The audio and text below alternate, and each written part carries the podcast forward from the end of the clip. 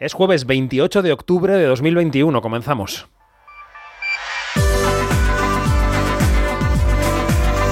Quinótico. Cine, series y cultura audiovisual con David Martos. Onda Cero. Este pasado fin de semana la taquilla se ha contraído un 30% con respecto al fin de semana anterior. El buen tiempo persiste en este otoño seco, el miedo a la pandemia no se ha ido en ciertos sectores de la población y esa oferta potentísima de las plataformas ha llegado para quedarse, como HBO Max, que desde esta semana está disponible en España. Y aún así estamos mejor que en octubre de 2020. En el tercer fin de semana de octubre de 2021, en este último, ha habido 4,5 millones de euros de recaudación y 678.000 espectadores. En ese tercer fin de semana de octubre de 2020, el año pasado, hubo solo 1,7 millones de euros con casi 282.000 espectadores. ¿Hemos llegado al nivel del 19, que fue un año espectacular? Pues no, claro que no. ¿Tenemos que esperar llegar a ese nivel? Pues no lo sabemos, es la verdad, nadie lo sabe. Sabemos que las películas se construyen como evento todavía en los festivales y en los cines, y sabemos también que hay un mercado en casa dispuesto a ver las novedades en plataforma cuanto antes. De lo demás no sabemos casi nada. Del grado de separación de esos dos universos que son tan distantes sabemos muy poco y del equilibrio dependen muchas cosas. Soy David Martos y esto es Quinótico. Quinótico, Onda Cero. Bueno, está en marcha la Seminci de Valladolid, edición 66, que culminará este fin de semana con la espiga de oro, como siempre.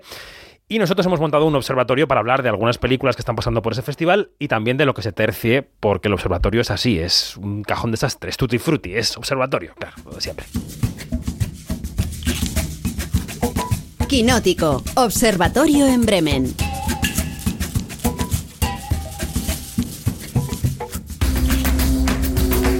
Claro, a los que estamos aquí nos parece mentira, pero después de 284 programas, eh, a veces llega un mensaje de un oyente, de un oyente que dice, ¿por qué es observatorio en Bremen? ¿Por qué dice eso la locución? Porque en Bremen está la observadora mayor del reino, que es Janina Pérez Arias. Buenos días.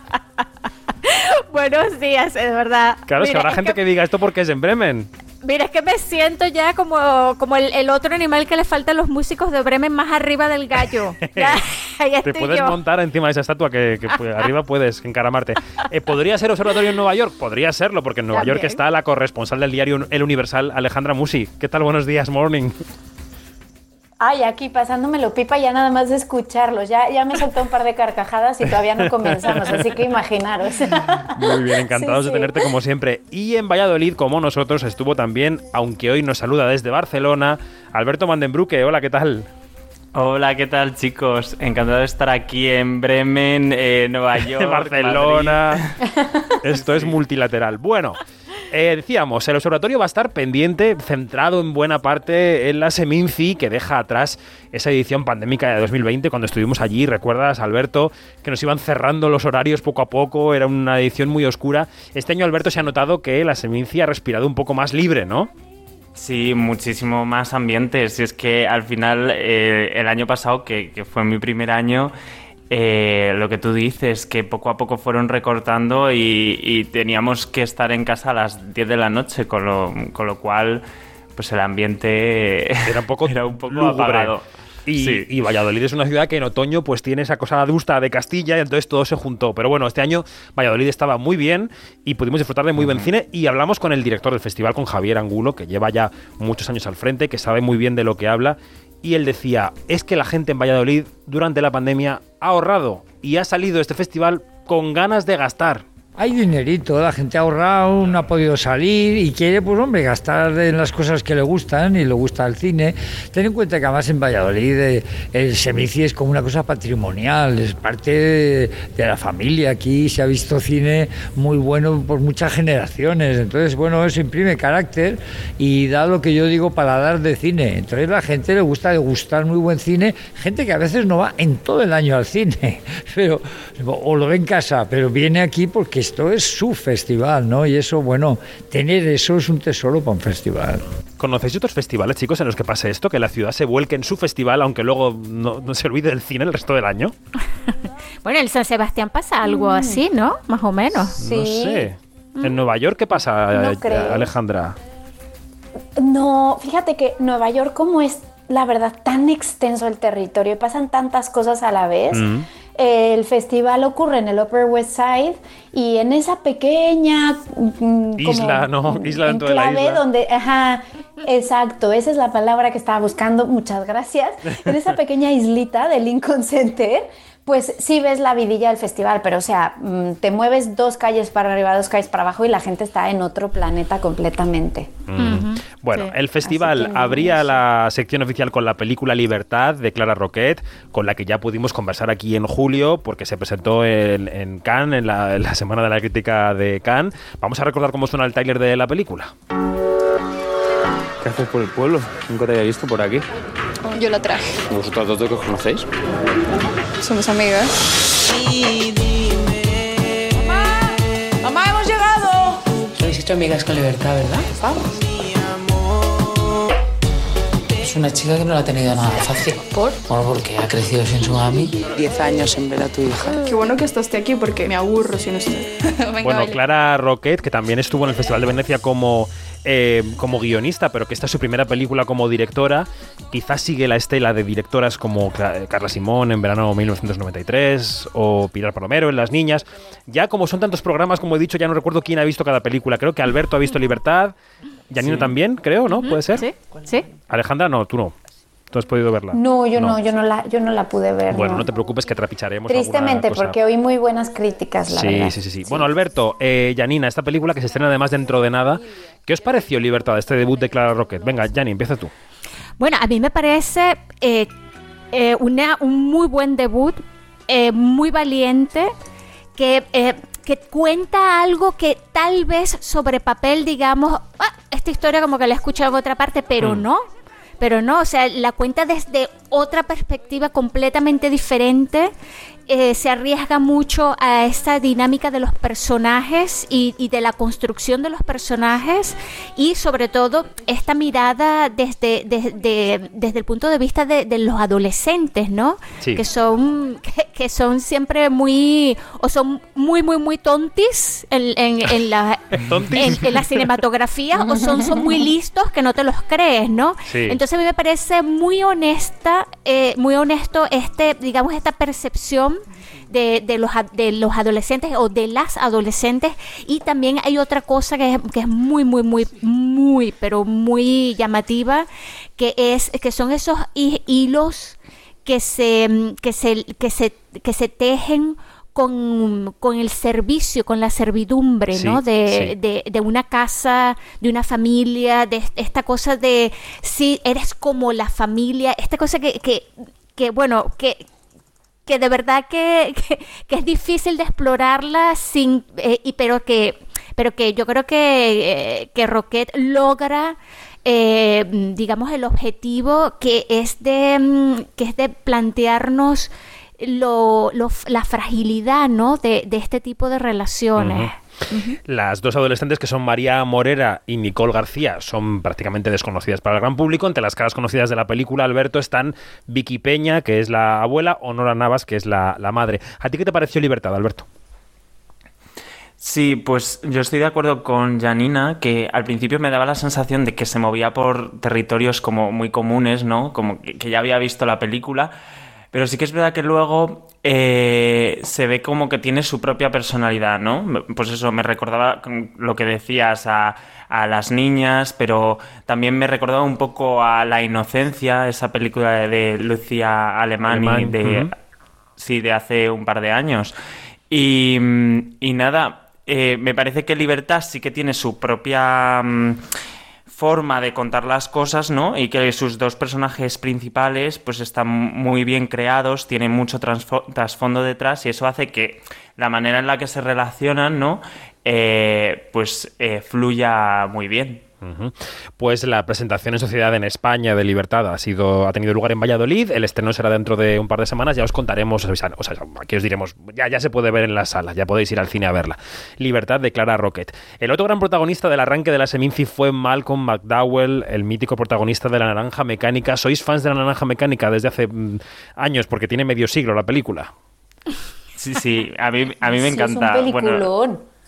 sí. Bueno, bien, me alegro porque allí se presentaba en Valladolid La Naranja Prohibida, que es un documental de Pedro González Bermúdez para el canal TCM. Es posible que esa película hoy no se pudiera hacer. No sería recibida igual que hace años. Se echaría la gente encima, básicamente. De la noche a la mañana, bueno, pues se anuncia en la Seminci que Valladolid va a contar con una proyección especial que se llama La Naranja Mecánica. Se pusieron a la venta las entradas y se agotaron enseguida. La gente llevaba hasta sus sacos de dormir. Hubo gente que ahí fuera estuvo durmiendo toda la noche. Había que acudir. Dijimos adelante y esto va a ser un auténtico bombazo. Y bueno, lo fue. Y bueno, lo fue, decía Carmelo Romero, que era el director de la Seminci en el 75. Sabéis que la película se rodó en el 71, pero que hasta el final de la dictadura de Franco no, mm, la censura no abrió la mano y no permitió que se viera en España. Bueno, en nuestro canal de YouTube, el canal de YouTube de Quinótico, primera con K y segunda con C, podéis ver la charla que mantuvimos en Valladolid con Malcolm McDowell, que es el mítico protagonista de La Naranja Mecánica, que actúa como narrador en La Naranja Prohibida y nos decía, vamos, no es que no viniera al estreno de la película en Valladolid, es que ni siquiera sabía que la ciudad existía. No, I, you know, I had no idea about the story of this town, which is remarkable. Um, and I'm really proud to be uh, attached to it, however Decía, small. claro, pues me parece maravillosa la ciudad y me da pena no saber que existía porque me siento vinculado a su historia, porque la Naranja Mecánica fue todo un evento, ¿no? Cuando se presentó en el festival, incluso luego hubo un aviso de bomba durante la proyección, tuvieron que ver si desalojaban, en fin, el documental es muy interesante. Eh, que, eh, Habéis podido verlo varios de vosotros también, ¿no, Janina? Sí, sí, eh, de verdad que a mí me reveló un- muchísimas, muchísimas cosas que de verdad, como el señor McDowell no sabía, sí sé dónde está Valladolid, por, supuesto.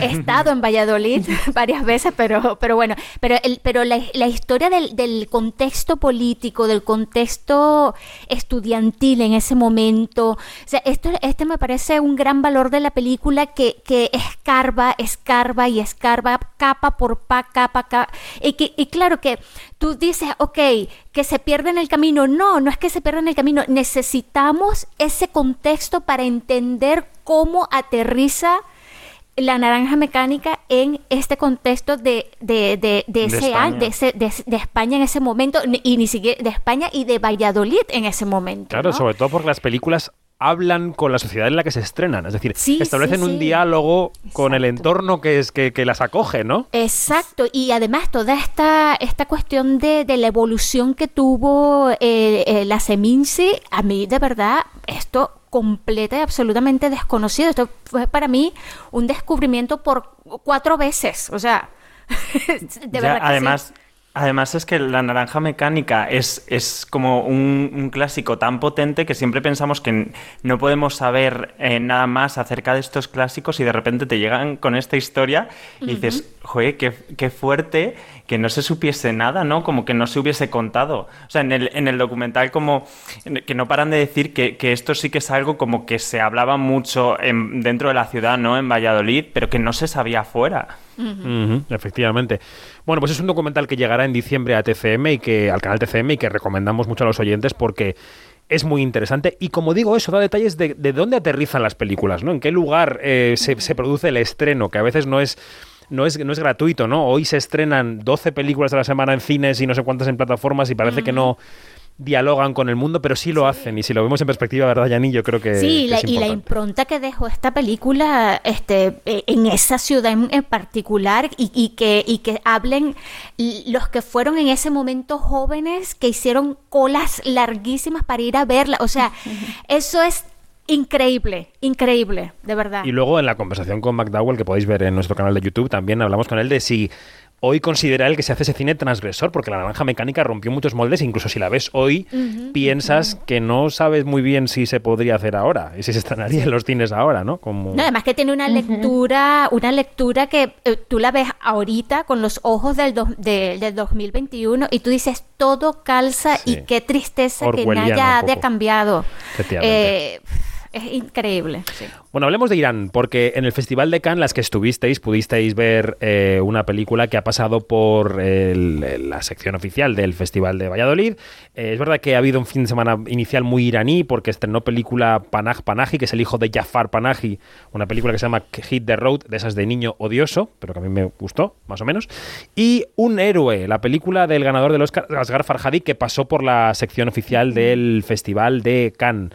Eh, antes de que me digáis qué os pareció un héroe, las que pudisteis verla, en Valladolid os cuento que, que estuvo el protagonista de la película. El protagonista de la película es un señor eh, que se llama Mir Yadidi, que interpreta a un hombre que eh, al que le sale todo mal, que una serie de catastróficas desdichas le llevan a que todo el mundo le odie. En general, o sea, es una historia muy de Farhadi en el sentido de que es una historia, una historia de infortunio totalmente, que estás en la butaca y dices, me quiero morir, me quiero meter debajo de una alcantarilla. Bueno, pues a Mir Yadidi le preguntamos por la lectura política y social de las películas de Farhadi, porque Farhadi, que él retrata mucho la sociedad, cómo es la gente de la calle y tal, pero tiene una lectura política sobre el régimen y, por ejemplo, en esta película se ve claramente la corrupción del régimen iraní, ¿no? Esto era lo que nos preguntaba, eh, lo que nos respondía a Mir Yadidi cuando le preguntábamos por la lectura política que tienen las películas de Farhadi y sobre todo que se vean tanto en el exterior. ¿Qué dice Farhadi sobre el régimen iraní? خب این سوال سوالی که خود آقای فرهادی باید جواب بدن. یه مقدار سوال یعنی سوال از بازیگر نیست سوال از کارگردانه ولی خب به هر حال یه وقتایی اه، یه فیلمایی توی ایران ساخته میشه Sí, eh, realmente la pregunta que haces quizás yo, eh, yo pensaría que sería una pregunta fabulosa para hacerlo al propio señor Farhadi, porque pobre de mí, siendo el actor, tampoco puedo estar en su pellejo y saber todas las dificultades que trae o lo que es. Entonces no sería justo que yo respondiera algo que pertenece al, al- a respuesta al director. Entonces, ahí a lo mejor él daría una respuesta totalmente diferente a lo que yo estoy dando. Pero, por ejemplo, recientemente ha habido otra película en Irán donde se trataba de algo verdadero que había pasado, que su mujer era eh, deportista y tenía que salir de Irán, era un, un deportista fabuloso y el marido al no darle permiso para salir porque ellos tenían, tenían problemas entre sí y todo esto, pues ella no podía salir. Eso se convirtió en película y bueno, quizás esto, por ejemplo, para los políticos sea como un una forma de que puedan ver lo que es la realidad y solucionarlo de alguna forma, ¿no? De decir, a ver, ahí tenemos un problema y cuando lo ven en la película a lo mejor pues poder reaccionar y cambiar algunas leyes. Esto es lo que se llama una circunvalación gigantesca por mi pregunta, ¿no? Bueno, eh, un héroe, esos infortunios que le ocurren al protagonista son que ese hombre está mm, encarcelado por el impago de una deuda. Eh, mm, no sé cómo pisar el spoiler. Alguien encuentra una moneda, una bolsa de monedas de oro y este hombre decide devolvérselo a su dueña, ¿no? De las monedas y eso que puede parecer un buen no sé, una buena acción, pues le lleva a la catástrofe. A ver, ¿qué os pareció un héroe, chicas?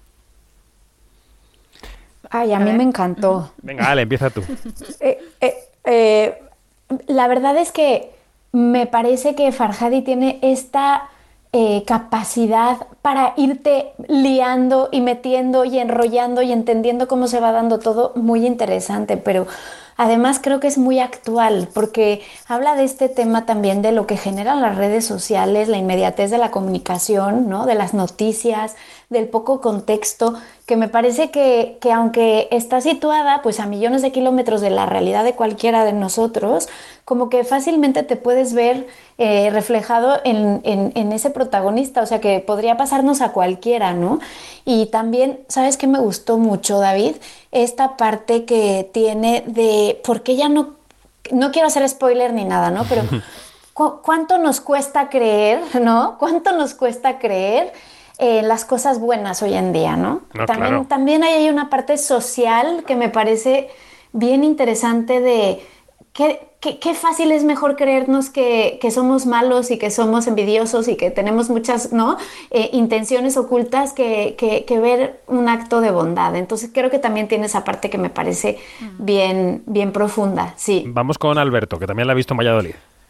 Sí, eh, bueno, a mí, o sea, es una película que es profundamente entretenida, que, que te mantiene ahí. Uy, se avecinan con- nubarrones, Alberto. Te noto. con, con ganas de ver continuamente, pero no, para, para que se vea un poco el, el- el- una opinión distinta a la que estaba diciendo Alejandra, que, que yo opino más o menos lo mismo, es que eh, me parece que mm, Farhadi como que pone todas las cartas sobre la mesa y, bueno, hay veces como que, que, que en este tipo de películas está bien como no, no dejarlo ver todo para Mm. así nosotros eh, mm, poder recrear la historia no en nuestra propia cabeza y creo que aquí lo deja todo muy muy bien atado eh, muy estudiado y, y eso hace como que sea un poquito más fría a lo mejor Sí, yo entiendo por dónde vas. O sea, como espectador, cuando empieza la película, la película te dice, vas a sufrir como un mm, bastardo, porque vas a sufrir en tu carne todas las injusticias una detrás de otra que va a sufrir el protagonista.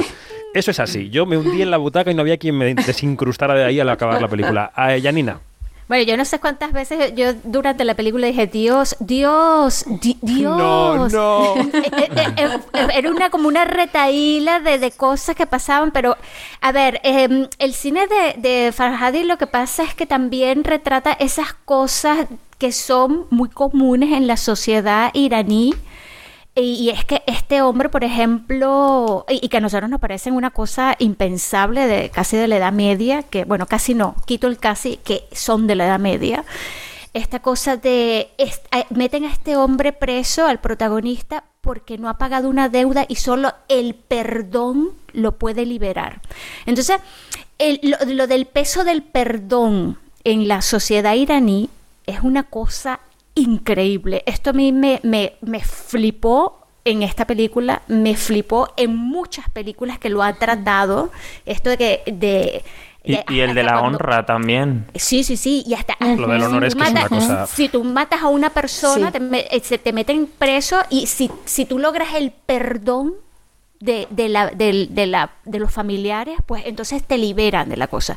Esto también es, refleja también la, la, la ineptitud del, del, del- del sistema judicial, del sistema político, eh, de todo, ¿no? De, de, de, de- Mm, de que mm. esa sociedad, o digamos, eh, sí, es, la sociedad iraní está construida sobre palitos de meterse en los dientes y que con cualquier peso se te cae todo, ¿no? Entonces es mí- una gran me- mentira todo esto. Alberto. Creo que, que es un poco extraño, ¿no? Que justo en esta película en la que Farhadi es más explícito y que presenta el, el tema pues de, de- de la corrupción en el país, de, de- de eso, de forma tan explícita, sea luego la película que va a representar eh, eh, la nación en, en los Oscar, ¿no? Bueno, a lo mejor pero- Irán entiende mejor el negocio de los Oscar que España. Sí, lo que pasa es, lo que pasa, lo que pasa es, que él, es que él no hace una crítica hacia el sistema. Él lo que hace es poner el foco en estos pobres diablos que son sus protagonistas. Sí, bueno. Y entonces los que hacen la lectura de eso somos nosotros de esta parte del occidente. Entonces, claro, eh, fíjate, eh, yo quiero que, que las, las personas que escucharon ahora mismo a, a Amir eh, Ya- Yadidi, Hadidi, ujú. ajá, vuelvan a escucharlo. Escuchen bien su discurso, es el mismo discurso que tiene, que tiene Farhadi y es de dar vueltas sobre eh, a- alrededor de un punto. El punto es lo que nos interesa y no nos dicen nada. ¿Sí? Hay que también, no hay que culparles porque eh, cualquier cosa que, que ellos vivir, digan, claro. cualquier cosa que ellos digan significa que no Sí. pueden volver a su país. ¿Ah? Y significa que los metan en, eh, en, en la cárcel o en el, o, o en el mejor de los casos que les quiten el, el, digamos el permiso para rodar películas que fue lo que ha que es lo que ha pasado con Panahi por ejemplo y que lo que ha pasado con muchos realizadores eh, en, en Irán Volveremos sobre un héroe cuando se estrene en unas semanas, eh, pero seguimos avanzando en este observatorio un poco tutti frutti. La Seminci ha celebrado también el centenario de Luis García Berlanga, que se celebra en este 2021, y de Fernando Fernán Gómez, eh, del primero con el documental Berlanga, y el segundo ha sido celebrado junto a Emma Cohen, hay que decirlo, con un experimento que va más allá del documental, que se llama Viaje a alguna parte. Un día durante el trabajo, entre los árboles de la casa de campo, dentro de un coche de caballos, disfrazada de antigua, encontré a la compañera de mi vida. Él iba de caballero, estaba en la casa campo bajo una encina, tenía una mesa, un plátano y un yogur, y yo estaba en otra mesa, vestida de antiquísima, mirando a Fernán Gómez desde la lejanía porque era un mito ya. Era joven, hermosa, alegre, pensativa. Le gustaba leer, quería trabajar en el cine, en el teatro, dirigir películas, escribir, cambiar el mundo. Quería ser libre, ser ella. Estaba sola y no quería estar sola. Y teníamos que rodar juntos. Y claro, pues rodamos juntos. Primero rodamos del rodaje este y luego ya rodamos en el aspecto del sexo. Rodamos y rodamos y nos encontramos. Y hasta el año 2007.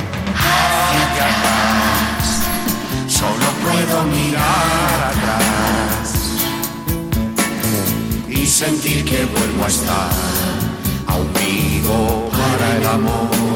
Sí, para los oídos más finos, este es Fernando Fernán Gómez cantando en lo que estamos escuchando, la canción que estamos escuchando que cierra, Wow. que cierra el documental. Bueno, no sé si es un documental realmente, es un experimento, porque lo que escuchábamos era la voz de Elena de Llanos, nieta de Fernán Gómez y directora de esta película, leyendo junto a la voz de Emma Cohen, la última gran pareja de Fernando Fernán Gómez, eh, leyendo eh, cómo fue el encuentro entre los dos, entre Emma y Fernando, cómo se conocieron.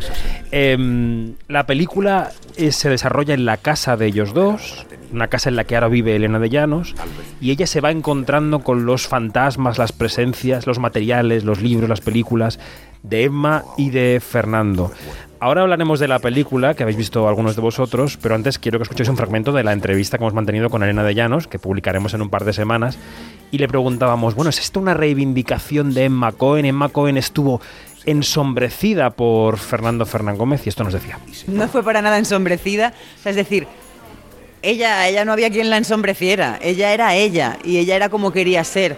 Entonces, a Emma nunca le interesó figurar, ¿no? Que es algo que también mencionó en la película, ¿no? O sea, ella no necesitaba que nadie le restituyera nada ni que nadie la pusiera en ningún lugar, porque ella era libre con ella misma y hacía lo que quería hacer. Entonces, durante un- una serie de años ella fue muy conocida porque estuvo en determinados papeles muy comerciales que a ella no le interesaban nada y ella te lo decía, esos eran papeles alimenticios sin ningún interés para mí, completamente huecos y a mí me hubiera gustado que me llamaran los directores más osados, pero entré en lo comercial y eso parece que me cerró lo del el cine osado.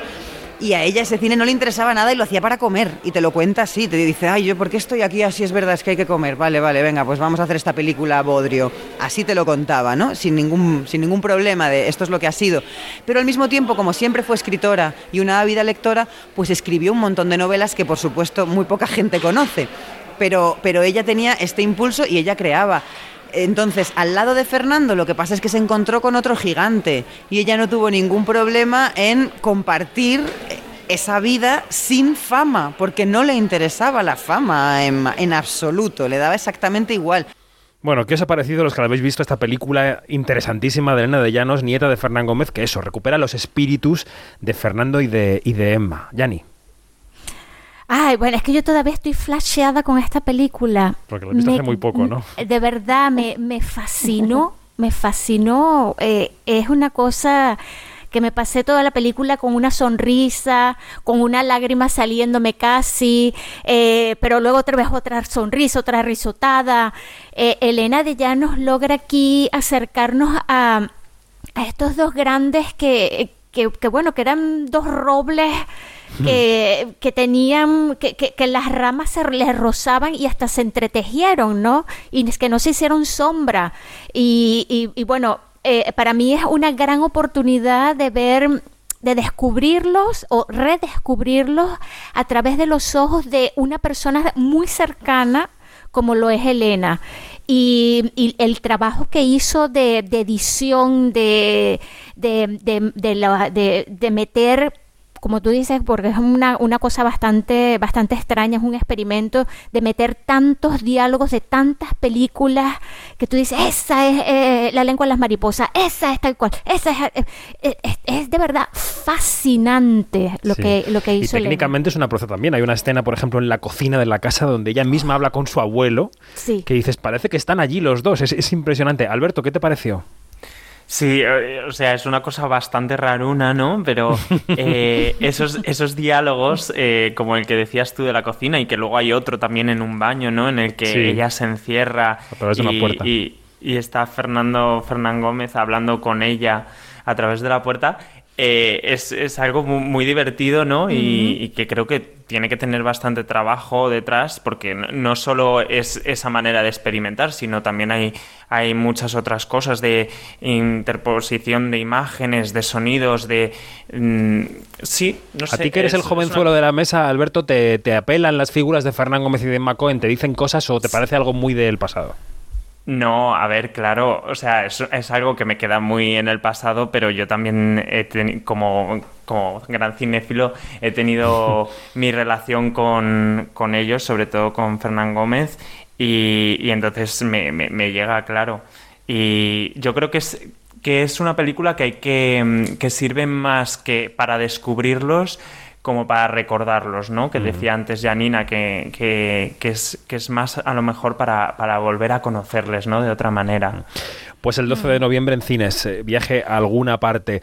Eh, las espigas de honor de la Seminci, y acabamos con la Seminci porque tenemos que hablar del tema de Alec Baldwin, que tiene bastante de lo que hablar. Espigas de honor, eh, José Luis Alcaine, que acaba de pasar por Quinótico, Mercedes San Pietro, que también ha estado aquí, Alex de la Iglesia, que también ha estado aquí, Vittorio Storaro, que nunca ha estado, Gutiérrez Cava y Juan José Campanella, el director argentino Juan José Campanella, que ha sido espiga de honor en esta Seminci, eh, ya sabéis, ganador del Oscar por El secreto de sus ojos, injustamente maltratada en San Sebastián en 2010. Le preguntábamos, oye, esto del premio de honor, eh, uno mira atrás y tal, ¿y cómo va tu evaluación sobre tu carrera? Y él nos decía algo así como, es que todos los de mi generación estamos mirando un poco lo que pasa porque están ocurriendo cosas en el cine que no entendemos muy bien qué es lo que ocurre. No, mira, mira, es una evaluación que sigue, que, que no es tan fácil de hacer, eh, porque no solamente es esto, hay, mucho está cambiando. eh, hay en, mi vida hace unos años apareció el teatro también, que es como una nueva pasión, eh, pero también está cambiando, están habiendo movimientos prácticamente te diría tectónicos en lo que es la industria del cine. se está replanteando todo, toda la manera de distribución, todo el aspecto comunitario del cine parecería que está languideciendo, siendo reemplazado por, por, por las audiencias en cada uno en su casa. Eh, y bueno, todo eso hace que uno haga una, una evaluación ¿no? sobre qué seguir. La televisión fue siempre uno de mis, de mis pilares pero se vive distinto cuando uno pasaba de la televisión al cine y de vuelta a la televisión cuando que ahora cuando está la televisión y cuando quieres ir al cine no hay nada Este, pero pero bueno entonces es una revaluación que creo que estamos todos los que de mi generación por lo menos tratando de ver qué hacemos Eh, por suerte yo tengo el teatro que apareció en mi vida y que me que me mantiene con un nuevo entusiasmo y una y unas nuevas ganas de hacer cosas Sois muy de campanela vosotros.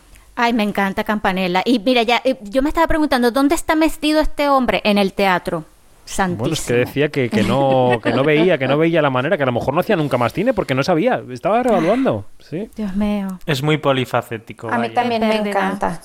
Bueno. Sí, a mí también me encanta Campanella. Pues este tributo a Campanella, que es uno de los grandes que ha estado en Valladolid, y vamos, dejamos ya atrás la Seminci, a hablar del tema, del tema eh, brutal que nos ha arrasado a todos desde el jueves pasado, ¿no? Porque justo salía cuando colgábamos el anterior quinótico, saltaba a la palestra el trágico suceso que ocurría en el rodaje de la película Rust. Lo que, lo que sabemos del incidente de Alec Baldwin en esa película es que se disparó un arma con la que iba a actuar y, y murió a causa de los disparos, disparos la directora de fotografía Halina Hutchins. Em, bueno, el caso se está investigando. Parece que hay alguien del rodaje que había sido ya despedido de otro rodaje por un incidente parecido. Antes de que os de preguntaros, sobre todo a Alejandra, que está más sobre el terreno, quiero que escuchéis a Juan Fuentefría. Juan Fuentefría trabaja en el grupo TIS Audiovisual, es eh, especialista, trabajan con armas, han trabajado en el rodaje, por ejemplo, de la serie La Unidad aquí en España. Y él nos contaba, hablábamos con él la semana pasada cuando se producía este incidente, que él cree que en España esto no se podría producir. En Estados Unidos se utilizan muchas veces armas reales con munición de fogueo. Eh, por eso, eh, si hay algún fallo de seguridad, este tipo de cosas eh, pueden ocurrir. En España no podría ocurrir algo así porque se utiliza arma de fogueo, no arma real con munición de fogueo, ya por la legislación vigente. El único riesgo que puede haber aquí es un disparo en corta distancia porque el arma de fogueo podría quemar al que está enfrente, pero no habría un riesgo eh, de, de poder matar a alguien accidentalmente. Cuando un actor va a utilizar un arma, lo más importante es que esté un coordinador y un armero con él, le explique cómo utilizar el arma, le explique eh, las medidas de seguridad. Lo primero que hay que explicar son las medidas de seguridad eh, con un arma. Hay que manipular el arma eh, como, como si estuviera siempre cargada y como, fuera, y como si fuera real, aunque no lo sea. Eh, las armas no son juguetes y a veces la gente las trata como si fuera un juguete y al trabajar con armas con, con esa poca seguridad, digamos, te confías y pueden ocurrir accidentes. Aquí no podrían ocurrir.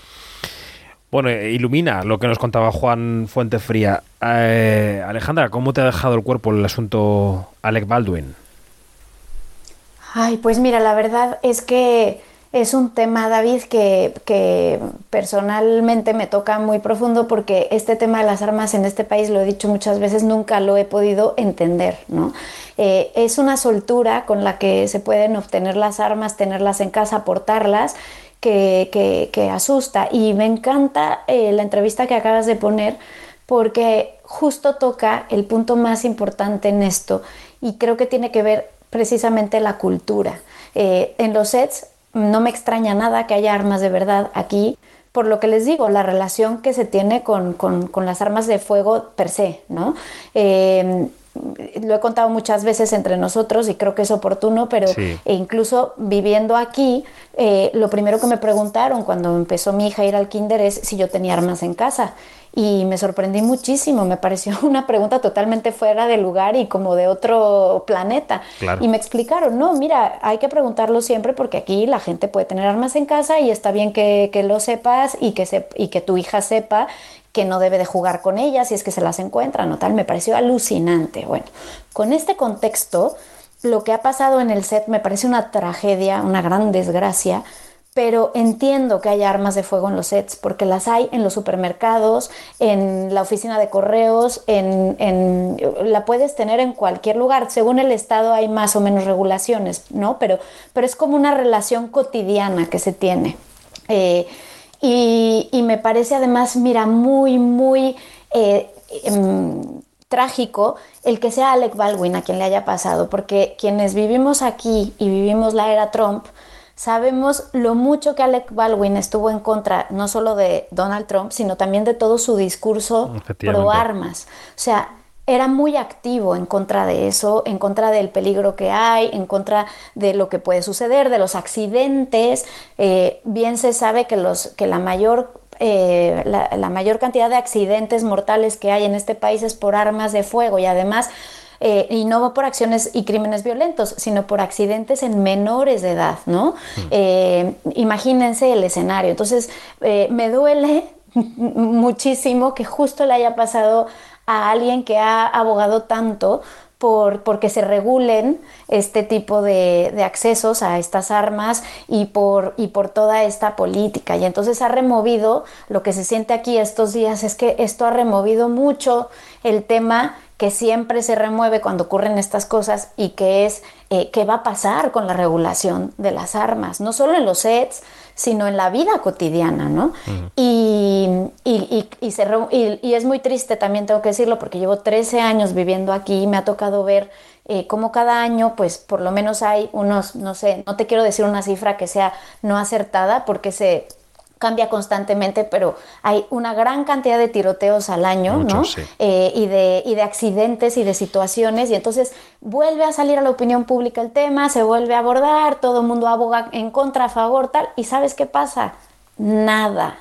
Entonces, Eh, siento que ahora le ha tocado a Alec Baldwin, eh, tristemente, le podría, pero le puede tocar y, y le ha tocado a, a, gente anónima durante muchísimo tiempo que no nos enteramos. Entonces, el que sea Alec Baldwin, pues le da mucha más visibilidad, pero es un tema que está Pues sí. presente todo el tiempo.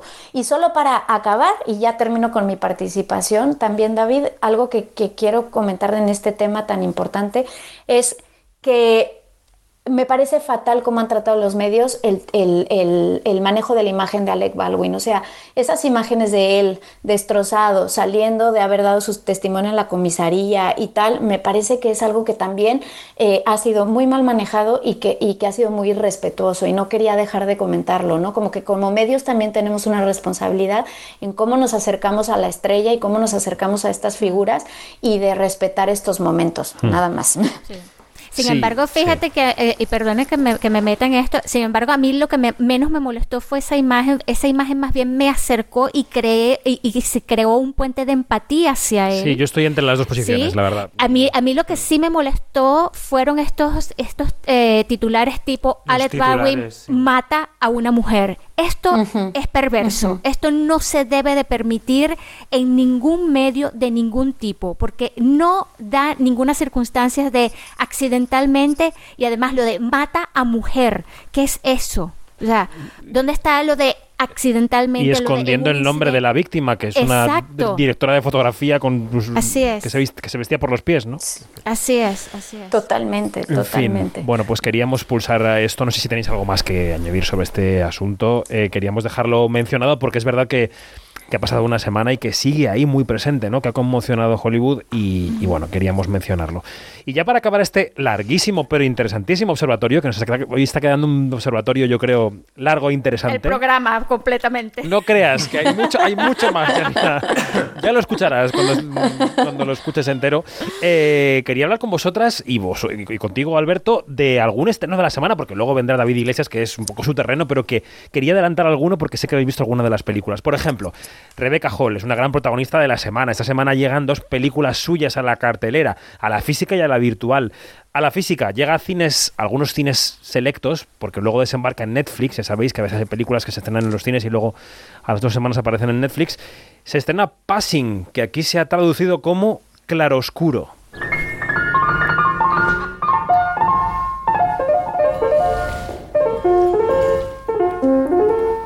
Pardon me, I don't mean to stare, but I think I know you.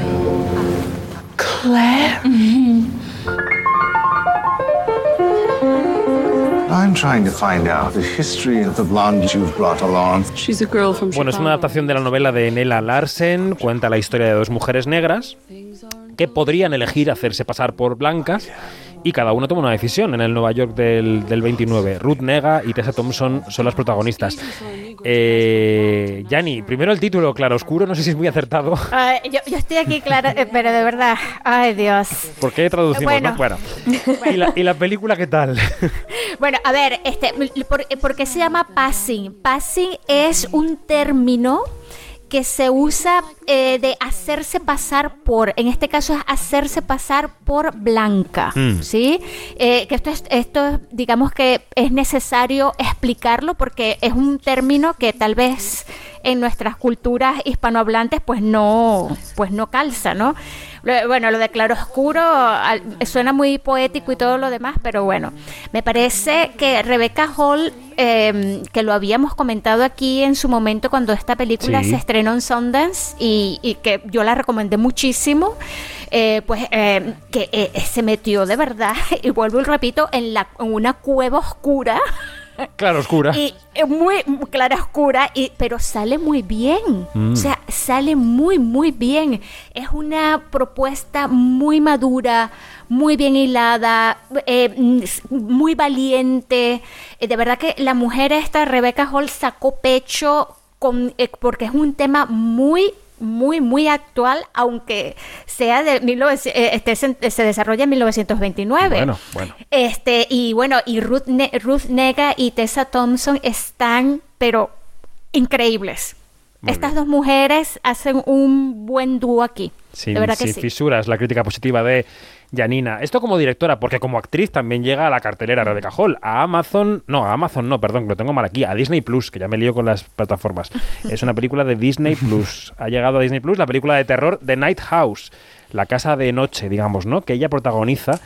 Y pudimos charlar con, con Rebeca Hall en agosto sobre esta película. Está la entrevista en nuestro canal de YouTube, en el canal de YouTube de Quinótico.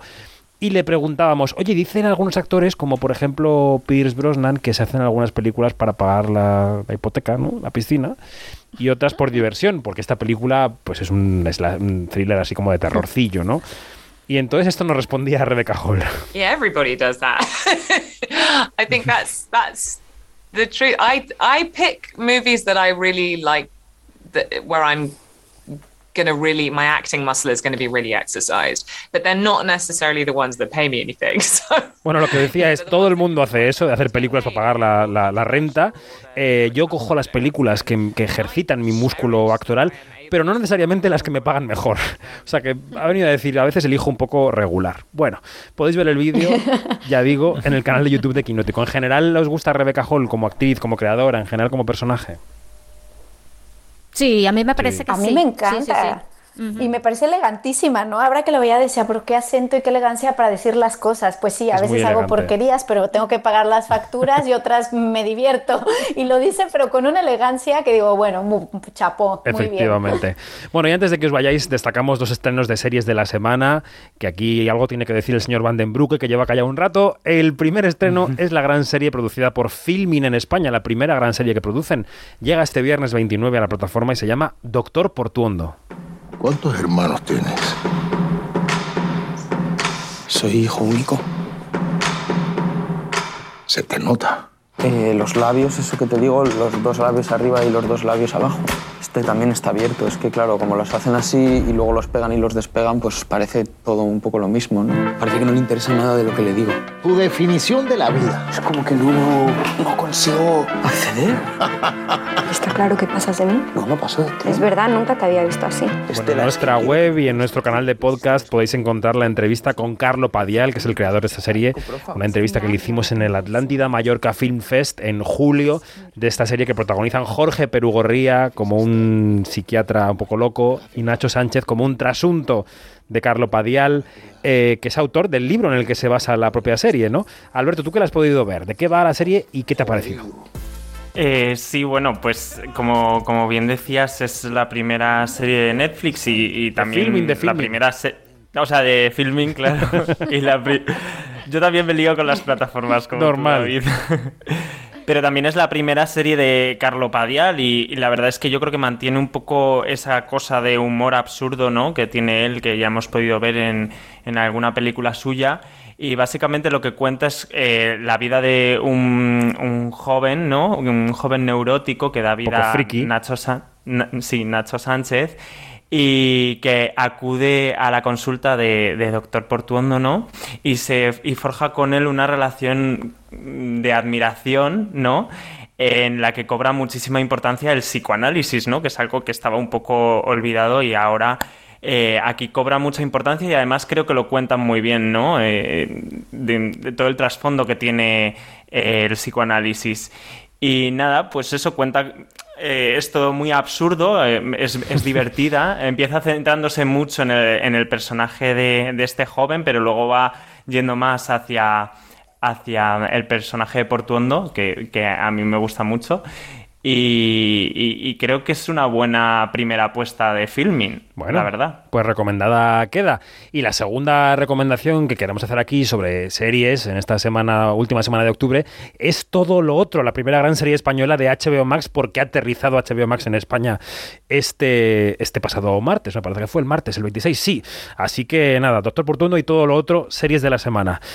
Chicas, chico, gracias. Gracias por este observatorio de, de, no sé, casi una hora de, de charlas sobre la Seminci, la vida, Alec Baldwin, en fin, todo lo que está ocurriendo. Un abrazo fuerte para Bremen, para Nueva York, para Barcelona. Gracias, un beso y hasta pronto a los tres. Un abrazo, chicos. Un beso. Abrazo gigante, he gozado, chicos. adiós, adiós, adiós. Todo lo otro, la serie que ha creado y que protagoniza Abril Zamora, que es una chica trans, más cerca de los 40 que de los 30, que vive, que se angustia, que se enamora en el Madrid del año 2021. Vamos a escuchar cómo suena esa serie, todo lo otro, y escuchamos también la charla que mantuvimos hace unos días con Abril Zamora y que, por cierto, también se puede ver en nuestro canal de YouTube. Quinótico, la entrevista. Tú eres muchísimo más graciosa cuanto peores son las cosas que te pasan. Eso es así. ¿Pero a ti qué te pasa? Que me ha dejado el amor de mi vida. No. Y que soy un orco. Daphne también es muy guapa, ¿no? No, cariño, ni atractiva es la muchacha. Y que no voy a conseguir que nadie me quiera nunca porque soy una cosa muy rara. Pero tú te has visto ridícula, ¿cómo voy a querer imitarte? Pues bien que te has enrollado con mi novio. Bueno, por no hablar de todo lo otro. Que estás metiendo la pata hasta aquí, ese cuello. No estaba loca por ti, que estaba loca por Vale, por favor. Me has dejado solo y acabo de desconocido. ¿Pero? Y no tengo ni coche, ni piso, ni hijos, ni nada. Cariño, ¿cómo voy a disfrutar con tu fracaso? Pero es obvio que está ahí. Y trabajo en un trabajo de mierda, doblando estas camisetas malísimas. Y soy muy feliz. Pues tranquila, cariño, que estás despedida. Pues estamos con Abril Zamora, que es la, la- la creadora y la cara visible de todo lo otro, que es el proyecto con el que arranca HBO Max en España. Abril, ¿qué tal? ¿Cómo estás? Pues muy emocionada, desconcertada, un poco nerviosa, pero muy expectante, con muchas ganas de que se pueda ver la serie, la verdad. Bueno, enseguida hablamos de la serie, pero HBO, la marca HBO detrás de tu serie, además ser la bandera de este cambio de la marca en España. El día que recibes la llamada del sí de HBO, ¿qué te pasa por el cuerpo? Eh, pues, Cari, ¿qué crees que se me pasó? O sea, fue muy emocionante, sobre todo porque había sido mi plataforma de referencia y siempre me ha gustado mucho el contenido de HBO Max y tal. Entonces yo era muy fan de Dos metros bajo tierra, que era mi serie favorita, y he visto un montón de series como Girls, que para mí siempre es una referencia muy clara. Ujú. Entonces, cuando de pronto tenemos el proyecto y lo llevamos, si nos llaman para tener algunas reuniones, solo eso, antes de que nos diera luz verde, ya fue para mí como... ¡ah! Solo que se lo plantearan ya fue muy emocionante. Entonces, que nos dieran luz verde a un proyecto como tan personal como este, tan alejado de otras historias y tal, me pareció muy como una declaración de intenciones de el nuevo HBO Max, por decirlo de algún modo. Entonces, es muy emocionante estar ahí como pionera dentro de las series. Me hace mucha ilusión. всем. Y luego, claro, es que el alcance que puede tener esto, digamos, potencialmente es internacional y, y masivo. No me lo planteo, ¿vale? El Vale, alcance vale. no me lo planteo y prefiero no planteármelo porque siempre cuando estaba en el rodaje y tal, la gente me decía, pero te das cuenta del proyecto tan grande que estás haciendo, la envergadura que tiene Claro. todo y tal.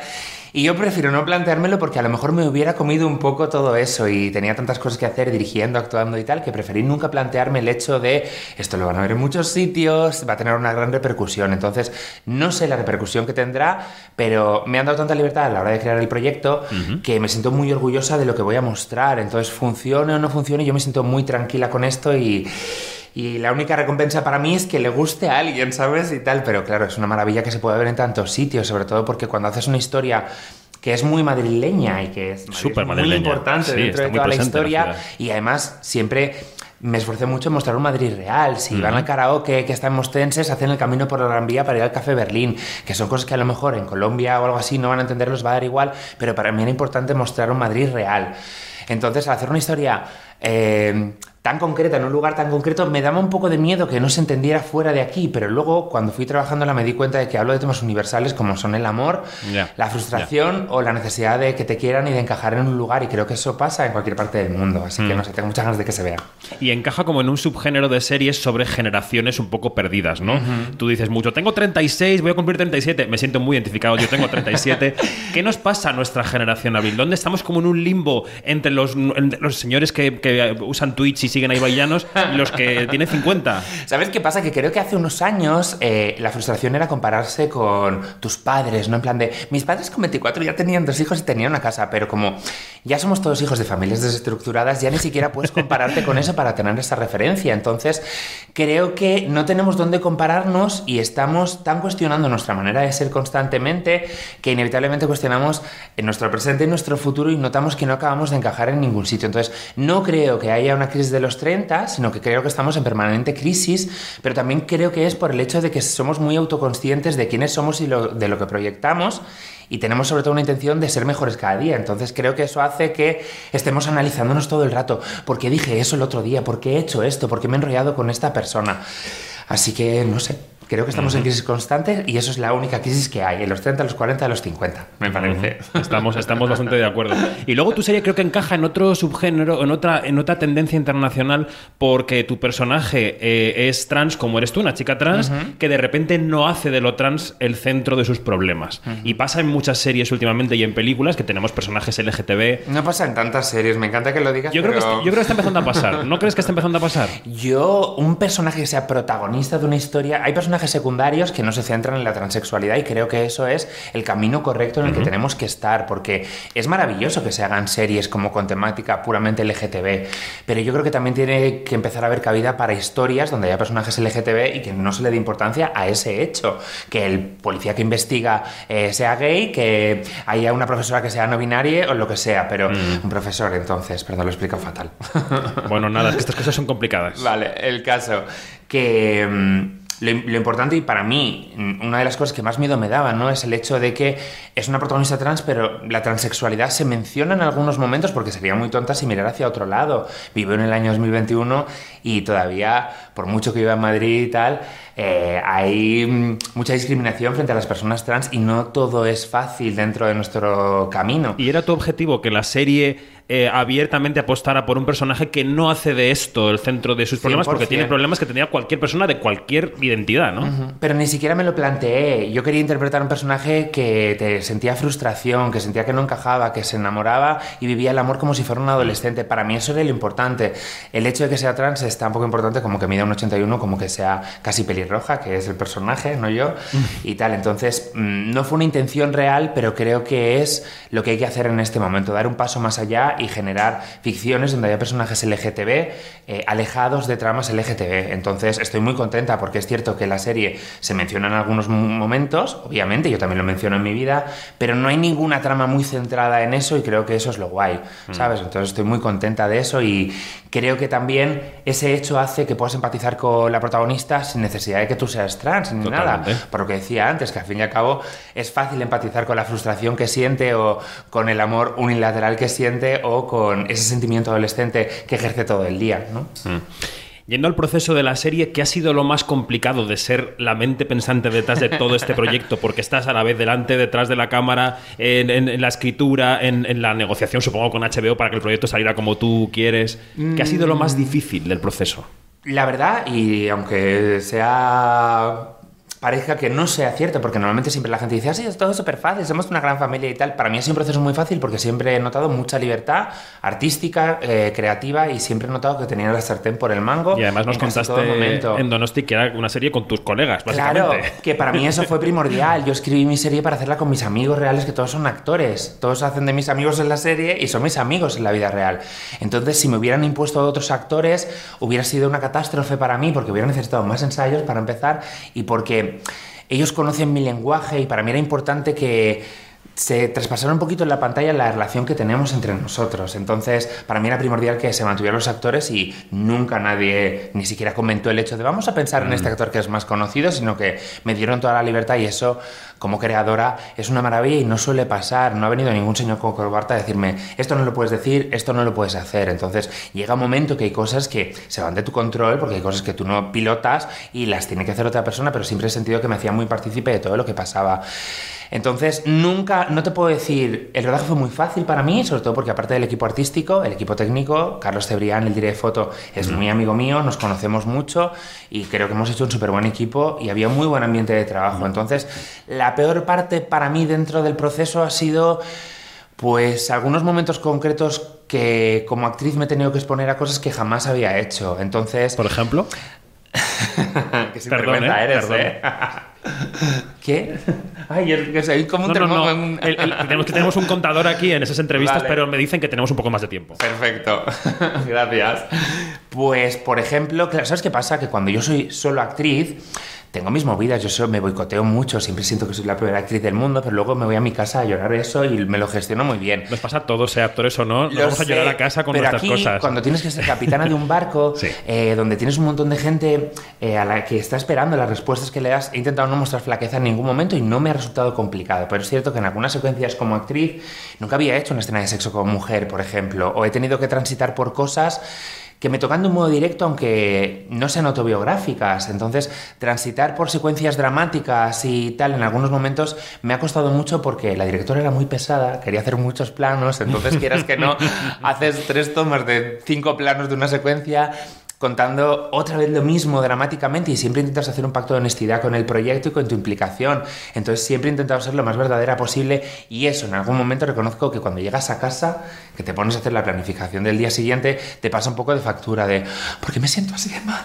Y es, eh, Cari, porque has estado todo el puto día llorando, ¿sabes? Entonces es lo único realmente que me ha costado un poquito. Luego mmm, me he sentido muy segura en todo el proceso, sobre todo por eso, porque está muy bien arropada por el equipo, por HBO y por Mandarina, la verdad.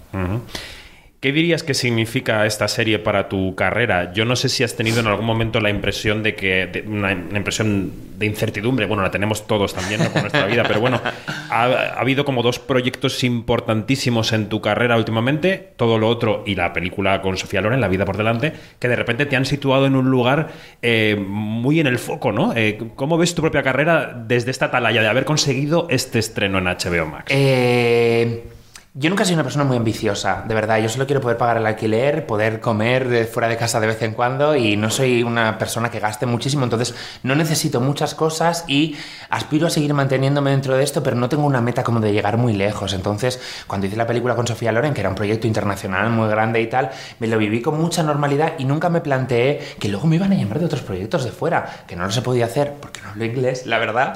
Pues se me Oye, da pues fatal. tienes que pero- remediarlo ya. ¿Eh, ¿Cómo? Que tienes que remediarlo ya. No, es que lo estoy intentando, pero es que de verdad soy muy negada. O sea, el otro día me preguntaron qué le dirías a la niña que eras que aprendiera inglés, ¿vale? O sea, que es que es algo súper importante.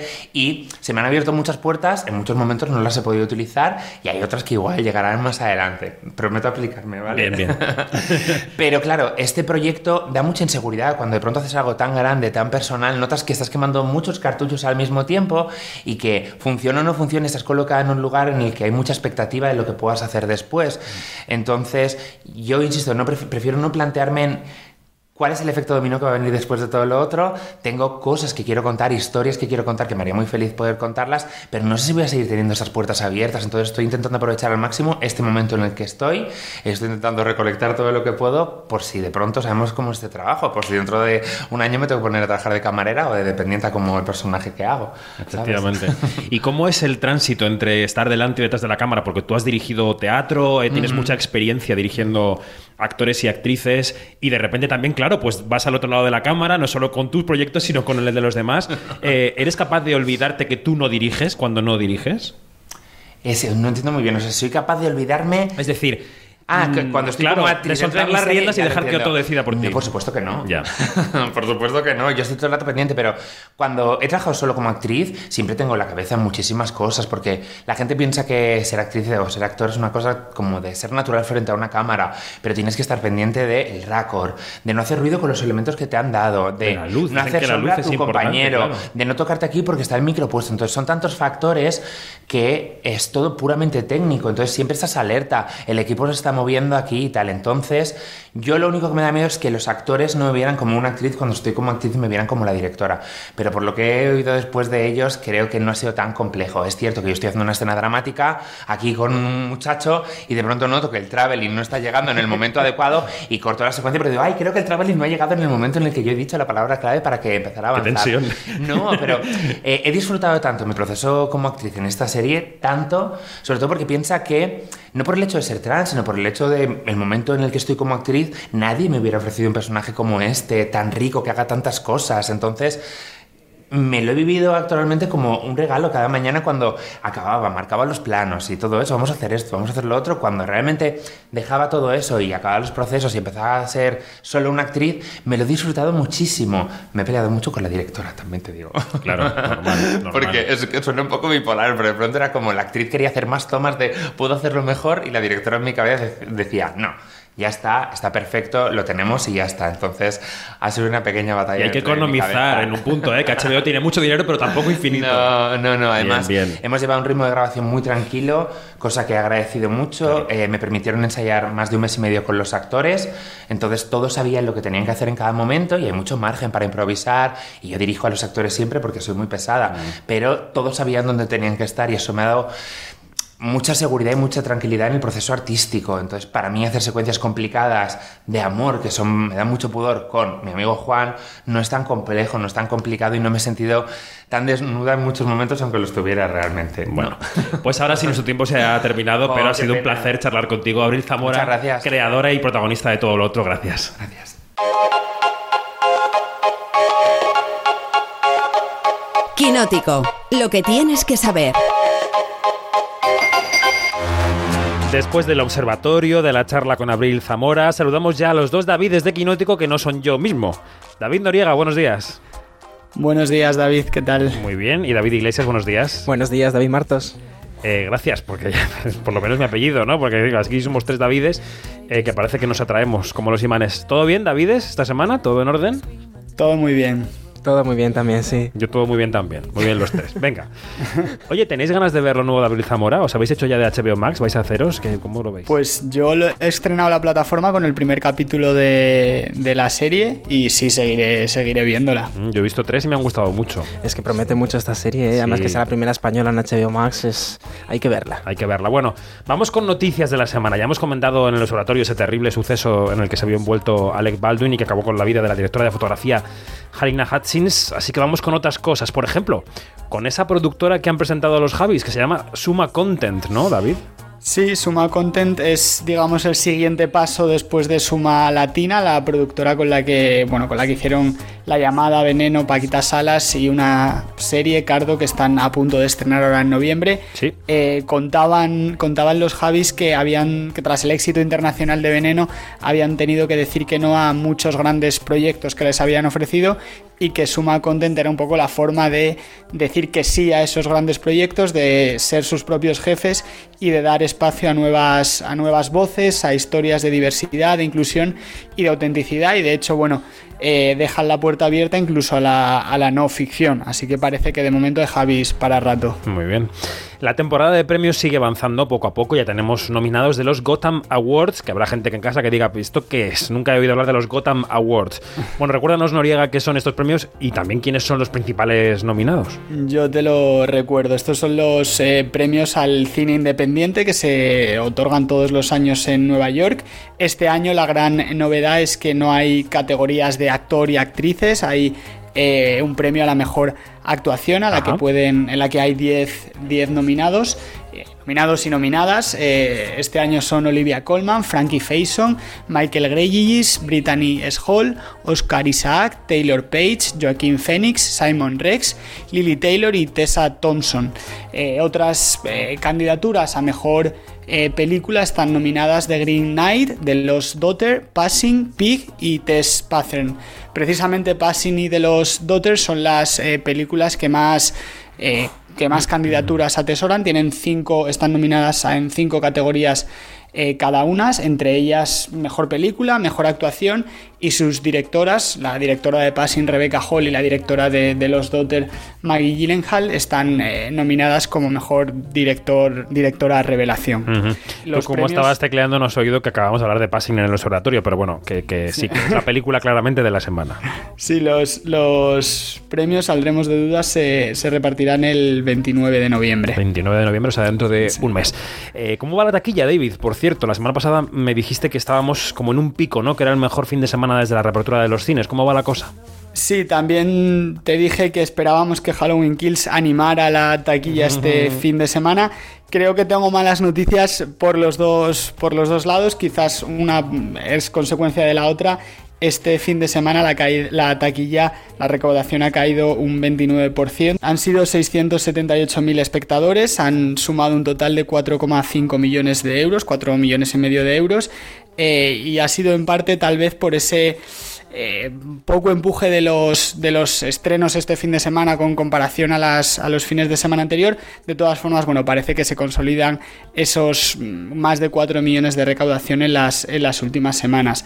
Ha seguido aguantando en parte el tirón Venom con es la película más, más vista de este fin de semana, ha recaudado 1,4 millones eh, de euros solo este fin de semana. En estas, desde que se estrenó hace dos, eh, ha recaudado 5,6 millones. Halloween Kills eh, ha hecho un poco más de medio millón de euros. Que Está para muy esa lejos. película es mal, mal. Sí, porque está muy lejos de- del, del casi 1,2 millones que hizo la primera parte de esta nueva tanda en, 2000 en 2018.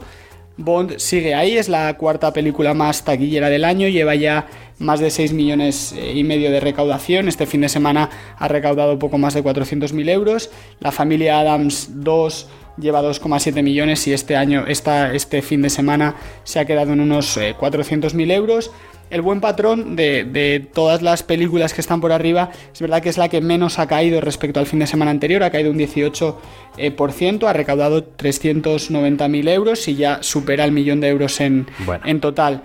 Otros dos estrenos que no han entrado quizá como se esperaban, Ronda Error que ha hecho 326.000 euros y La Crónica Francesa que ha hecho 218.000, bastante lejos de, los registros que hizo Gran Hotel Budapest. Bueno. Oye, y después de mucha especulación, parece que sí, que va a haber Dune parte 2. Pues sí, parece que sí, lo ha anunciado Legendary Entertainment, que es eh, la productora de la, de la película. La distribuidora será Warner Bros., que también ayudará a financiarla. Y está previsto que se estrene en octubre de 2023. Veremos, porque luego ya sabes que en estas grandes producciones siempre hay algún, algún retraso. Eh, había varios, no, no, estaba muy seguro si iba a haber parte 2, aunque bueno, parece que las, las cifras de taquilla eh, han aclarado un poco ese, panorama. ese panorama, ¿no? De hecho, ha sido el mejor estreno de Warner Bros. y ha recaudado en, en lo que lleva en, en, las salas en todo el mundo do, más de 223 millones de euros, con un presupuesto que tenía de, ciento, de 165. Así que bueno, mm. parece que las cuentas salen. Esta semana se ha muerto James Michael Tyler, que es el mítico camarero de la serie Friends. Sí, ha fallecido el domingo a los 59 años de edad a consecuencia de un eh, cáncer de próstata que le diagnosticaron en, en 2018. La noticia la ha anunciado su, su, manager, que ha recordado que el actor se había convertido desde, desde entonces, de, de 2018, en un activista para que los hombres eh, se hagan, nos, nos hagamos análisis de sangre a partir de los 40 años para detectar estas, estas enfermedades, así que por supuesto los, los análisis, las revisiones son muy, muy importantes. Y creo que has pasado unos días en Extremadura y que has sido, has sido testigo de primera mano de ese rodaje de la Casa del Dragón, que como todo el mundo sabe es la precuela de Juego de Tronos que se produce pues en esas tierras, ¿no? En, en Cáceres, en Trujillo, ¿qué has visto? Pues sí, he sido yo el que se ha ido de Madrid esta, esta vez, la semana pasada. Como sabes, eh, el equipo de la Casa del Dragón eh, llegó a Cáceres, empezó a rodar en Cáceres el 11 de octubre y bueno, el rodaje se ha alargado hasta finales de la, de la semana pasada. Precisamente el miércoles por la noche había un, rodaje en, el, la parte antigua, en la ciudad monumental. Estaba todo prácticamente apagado, solo se veía en, en lo alto un, un, gran foco iluminando una, una de las zonas de esa parte antigua y bueno, es, estaban todas las muchas calles cortadas, carteles anunciando que no se podía pasar porque estaban con ese, con ese rodaje y mucha, había prácticamente un, un, un, un agente de seguridad, un guardia de, de seguridad en cada, en cada esquina para controlar que la gente no fuera por donde no debía. Ya al día siguiente, a plena luz del día, pues se veían eh, toda esa flota de camiones, había eh, caballos en, en, en, la plaza mayor, se veían carros, se veía trechos, se veía una gran, una gran puerta como de acceso a una, a una ciudad que será pues, una de estas, de estas ciudades que veremos en la Casa del Dragón. Como un niño, ¿eh, Noriega, como viendo un, el rodaje. Como un niño, como, como un niño. niño no sé yo. Lo que no sé yo es si han tenido mucha suerte porque justo han tenido que, que aplazar el rodaje de esos dos últimos días en, en Cáceres por un caso de, de coronavirus. Eh, eso no afectó al, rodaje en Trujillo, que fue este, este pasado fin de semana, donde también estaba la, la Plaza Mayor eh, tomada por un gran eh, mercado con, pues eso, con, con, todo el atrecho, con los puestos, con un montón de, cosas.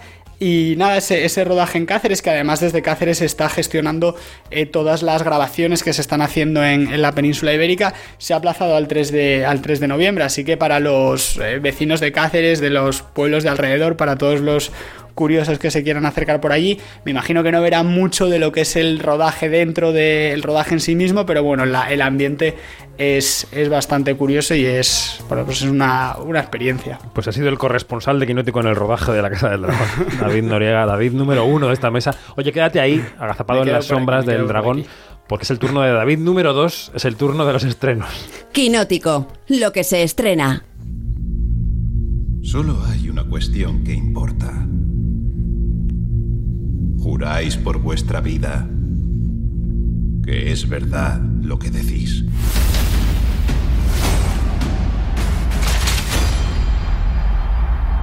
Mi padre me dijo que siempre me sonreiría la fortuna. Bueno, esto que escuchamos es el tráiler del último duelo, la película de Ridley Scott ambientada en la Edad Media que pasó por el Festival de Venecia y que esta semana llega a las salas. ¿De qué va la película, Iglesias? Pues gira en torno al honor, ese valor tremendamente importante en la Edad Media, y lo hace a partir de dos amigos que se convierten en rivales cuando uno de ellos abusa sexualmente de la mujer del otro. Ella, en la Francia del siglo XIV, denuncia valientemente esta violación, pero tiene que luchar contra las presiones que le llegan por todas partes para que guarde silencio. Y con esta situación medieval, los dos antiguos amigos están obligados a un duelo a muerte. El reparto lo componen Adam Driver, que está ahora de moda, lleva dos películas seguidas, próximamente otra, con Mm. la casa Gucci, Jodie Comer también, y ojo, atención a los quinóticos, porque Matt Damon y Ben Affleck, que son grandes amigos, han compartido rodajes a lo largo de muchos años, pues vuelven a compartir pantalla unos cuantos años después que, que no coincidían en ninguna película. El indomable Will Hunting ha, ha llovido mucho. Eh, Es la película hollywoodiense claramente de la semana en un programa de la taquilla que, como decía Noriega, pues va viendo poco a poco la luz, pero muy poco a poco, con altibajos. Otra opción palomitera podría ser El espía inglés. I'm here to open a door to the top manufacturers in the West. Will I be putting myself in danger? If this mission was the least bit dangerous, you really are the last man we'd send. Make sure you wear it while you're in Moscow. Thriller de espionaje ambientado en los años 60 durante la Guerra Fría entre Estados Unidos y la Unión So- Soviética. Un ingeniero con una vida relativamente normal al que da vida Benedict Cumberbatch es escogido por el servicio de inteligencia británico, el famoso MI6. Su tarea como espía entonces comienza a ser colaborar con la CIA para pasarles información sobre lo que hacen y dejan de hacer pues los rusos. El espía inglés está dirigida por Dominic Cook, creador de la serie La Corona Vacía, y junto a Cumberbatch pues podemos ver como agente de la CIA a Rachel Brosnahan, que es la protagonista de esa serie, la maravillosa señora Maisel. Buenísima. El cine español nos reserva dos estrenos esta semana. El primero se llama Érase una vez en Euskadi. Es la primera película del director Manu Gómez que se basa en su propia infancia para contar cómo eran para un grupo de niños pues las calles del Euskadi de los 80, ¿no? Hemos podido hablar con él. La película efectivamente es autobiográfica. Yo vengo de una familia andaluza, granadina, nací en Euskadi, pero bueno, mis abuelos se trasladaron a, a Euskadi a buscarse, a buscarse la vida y, arrastraron a, a mis padres, ¿no? Y el producto de todo eso, eh, pues fui yo y unos y muchos niños, ¿no? de esa época. Y sí, yo siempre quise, tenía, tenía un poquito la necesidad de homenajear un poco a esa gente, ¿no? A esa gente que, que bueno, que, que, que se fue allí, ¿no? A buscarse la vida, a, construir una vida y, bueno, y la vista atrás después de tantos años y, y, y, bueno, y recordar, ¿no? Recordar cómo eran esas calles, recordar cómo eran mis amigos, recordar cómo eran esas casas y con el añadido eh, de una Euskadi muy convulsa y muy, bueno, pues muy agitada, ¿no? Eh, no solo el tema del terrorismo lo teníamos presente, ¿no? Y más cuando vives en un pueblo, ¿no? Como es mi caso en Mondragón, ¿no? Eh, a, eh, estaba el punk, estaba la heroína y estaba sí, el sí. SIDA, que claro. arrasó a gran parte de la juventud, tanto en Euskadi como en el resto de España, ¿no? Entonces, son, son decorados, ¿no? Son decorados que para nosotros eran muy cotidianos y muy normales. Bueno, ya tenéis, por cierto, la entrevista con Manu Gómez disponible completa en quinótico.es, primera con K, segunda con C. No me canso de recordarlo. El otro estreno español de la semana pasó por la sección oficial del Festival de Málaga y se llama El Sustituto. ¿Es usted nuevo aquí? Sí, sustituyo al inspector Boada.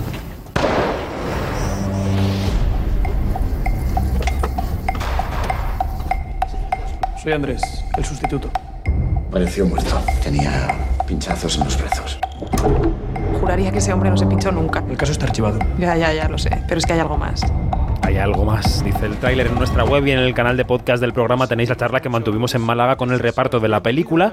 Que, ¿Quiénes son y de qué va, David? Pues está protagonizada por Ricardo Gómez en su etapa post Cuéntame y el sustituto también tiene en el reparto nombres como el de Vicky Luengo, Pere Ponce o Susi Sánchez. Un policía de Madrid al que da vida este Ricardo Gómez en los años 80 es destinado a un pueblo en la costa y allí tiene que investigar el asesinato del inspector al que ha ido a sustituir. Y esta investigación le lleva hasta un hotel un hotel bastante especial donde hay toda una comunidad de ancianos nazis que viven como si estuvieran en la Alemania de 1939, ajenos a la realidad actual y en lo que digamos en un, en un retiro espiritual mientras son buscados por varios países del mundo por los crímenes que han hecho contra la humanidad. Es un thriller basado en hechos reales y dirigido por Oscar Aibar. Tú que trabajas con la información a diario, Noriega, esto de los nazis en Denia en los 80, si ves la peli, tiene mucha amiga, ¿eh?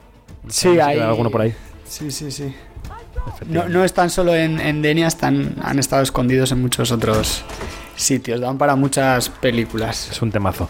Y destacamos también ya para acabar Petit Maman, la película que Céline Sciamma, la directora francesa de Retrato de una mujer en llamas, presentó en el Festival de Berlín y que ahora llega a España.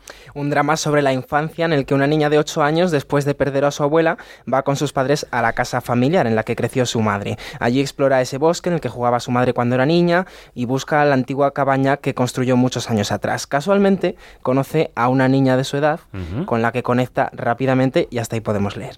La crítica está tratando muy bien a Petit Maman, que fue premio del público en Berlín y también en San Sebastián, y que suena así. Maman, tu la faisais où ta cabane Dans les bois, juste derrière. Ça te fait de la peine d'être ici J'aimais bien cette chambre. Moi aussi, je suis triste. Elle a préféré partir ce matin. Pues con el sonido de Petit Maman, con el arrullo del francés en nuestras orejas, os voy a despedir, que vamos a hablar de libros. Pues en qué bonito, entre francés y libros. Claro. La semana que viene Noriega, que no hace más que cogerse vacaciones, tiene fiesta. De eso nada, si estoy aquí siempre como un, como un clavo. Pero te veo, a la, te veo a la siguiente. Ya sabemos a quién le va, a escucho quién la le va a caer tu sección, ya lo sabemos. La recibiré por un día. Bueno. Te la, te la presto, te la presto. Davides, hasta la semana que viene. Hasta o hasta la otra. Un abrazo. Hasta luego. Hasta la otra. Un abrazo. Quinótico. David Martos. Onda Cero.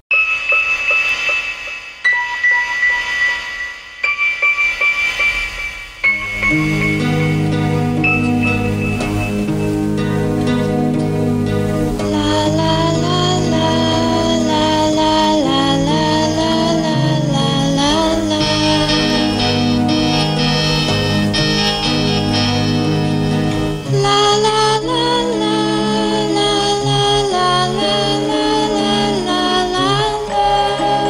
Con la banda sonora de La Semilla del Diablo cumplimos otra de las promesas de esta temporada en Quinótico, que no es otra que incorporar nuevas voces y nuevas miradas sobre el sector audiovisual. Ya estuvo aquí hace un par de semanas charlando con José Luis Alcaine, nuestra compañera de hoy.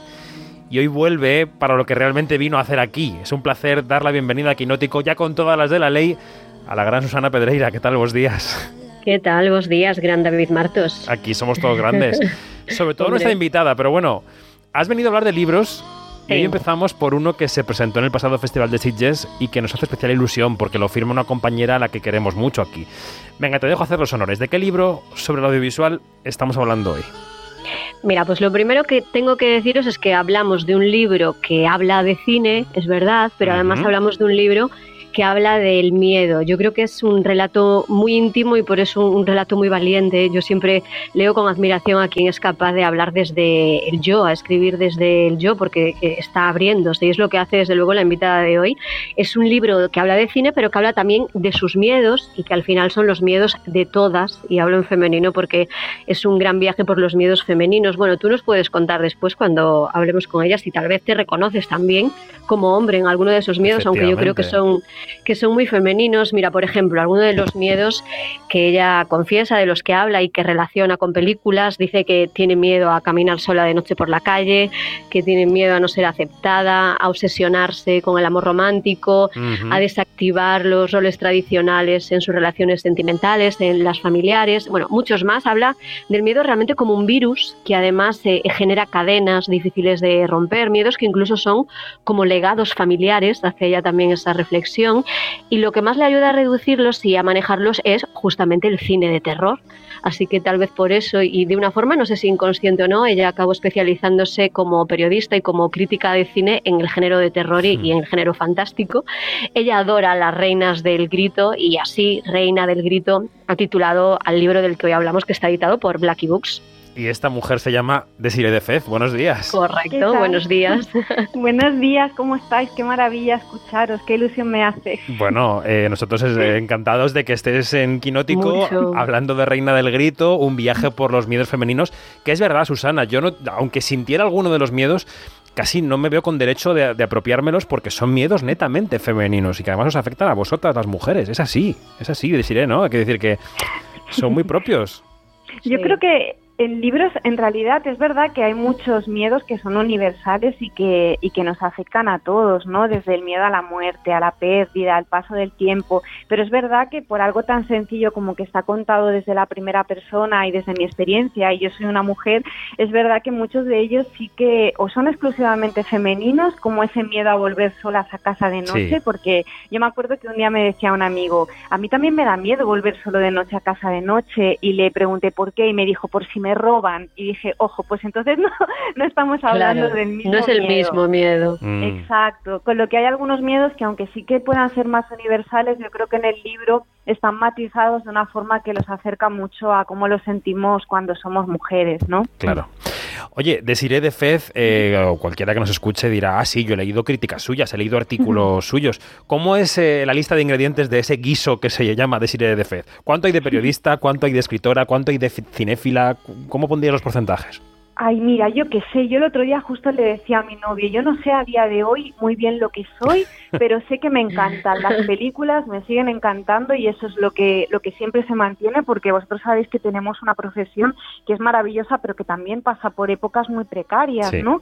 Y siempre cuando me pasa eso a veces se me van las ganas de escribir y es verdad porque no te compensan las cosas, el tiempo que inviertes en escribir, lo mal pagado que a veces está, pero siempre que pienso que siguen gustándome las películas y sigue gustándome pensar sobre ellas y comentarlas y analizarlas y proyectarme en ellas, me veo que estoy a salvo. Con lo que yo creo que ante todo está la, la cosa esta de la cinefilia, de la necesidad de las películas y luego me siento periodista, obviamente, porque es, la profes es mi profesión, estudié periodismo, me gusta y tengo la inquietud esa siempre, bueno, como vosotros, ¿no? De la pregunta, de querer estar informada, de ver lo que hacen nuestros colegas, eh, pero también sí que me gusta, yo durante muchos años esta cosa de ser crítica me daba como complejo casi porque pensaba que como yo no me movía en un entorno académico, lo que yo hacía, había gente que siempre me decía, es que no es crítica, es como más hacer reseñas, hasta que un día dije, no, aquí me cuadro yo y claro que lo que yo hago es crítica y claro que lo que hacéis vosotros desde la radio es crítica, lo que pasa que hay muchas maneras distintas de,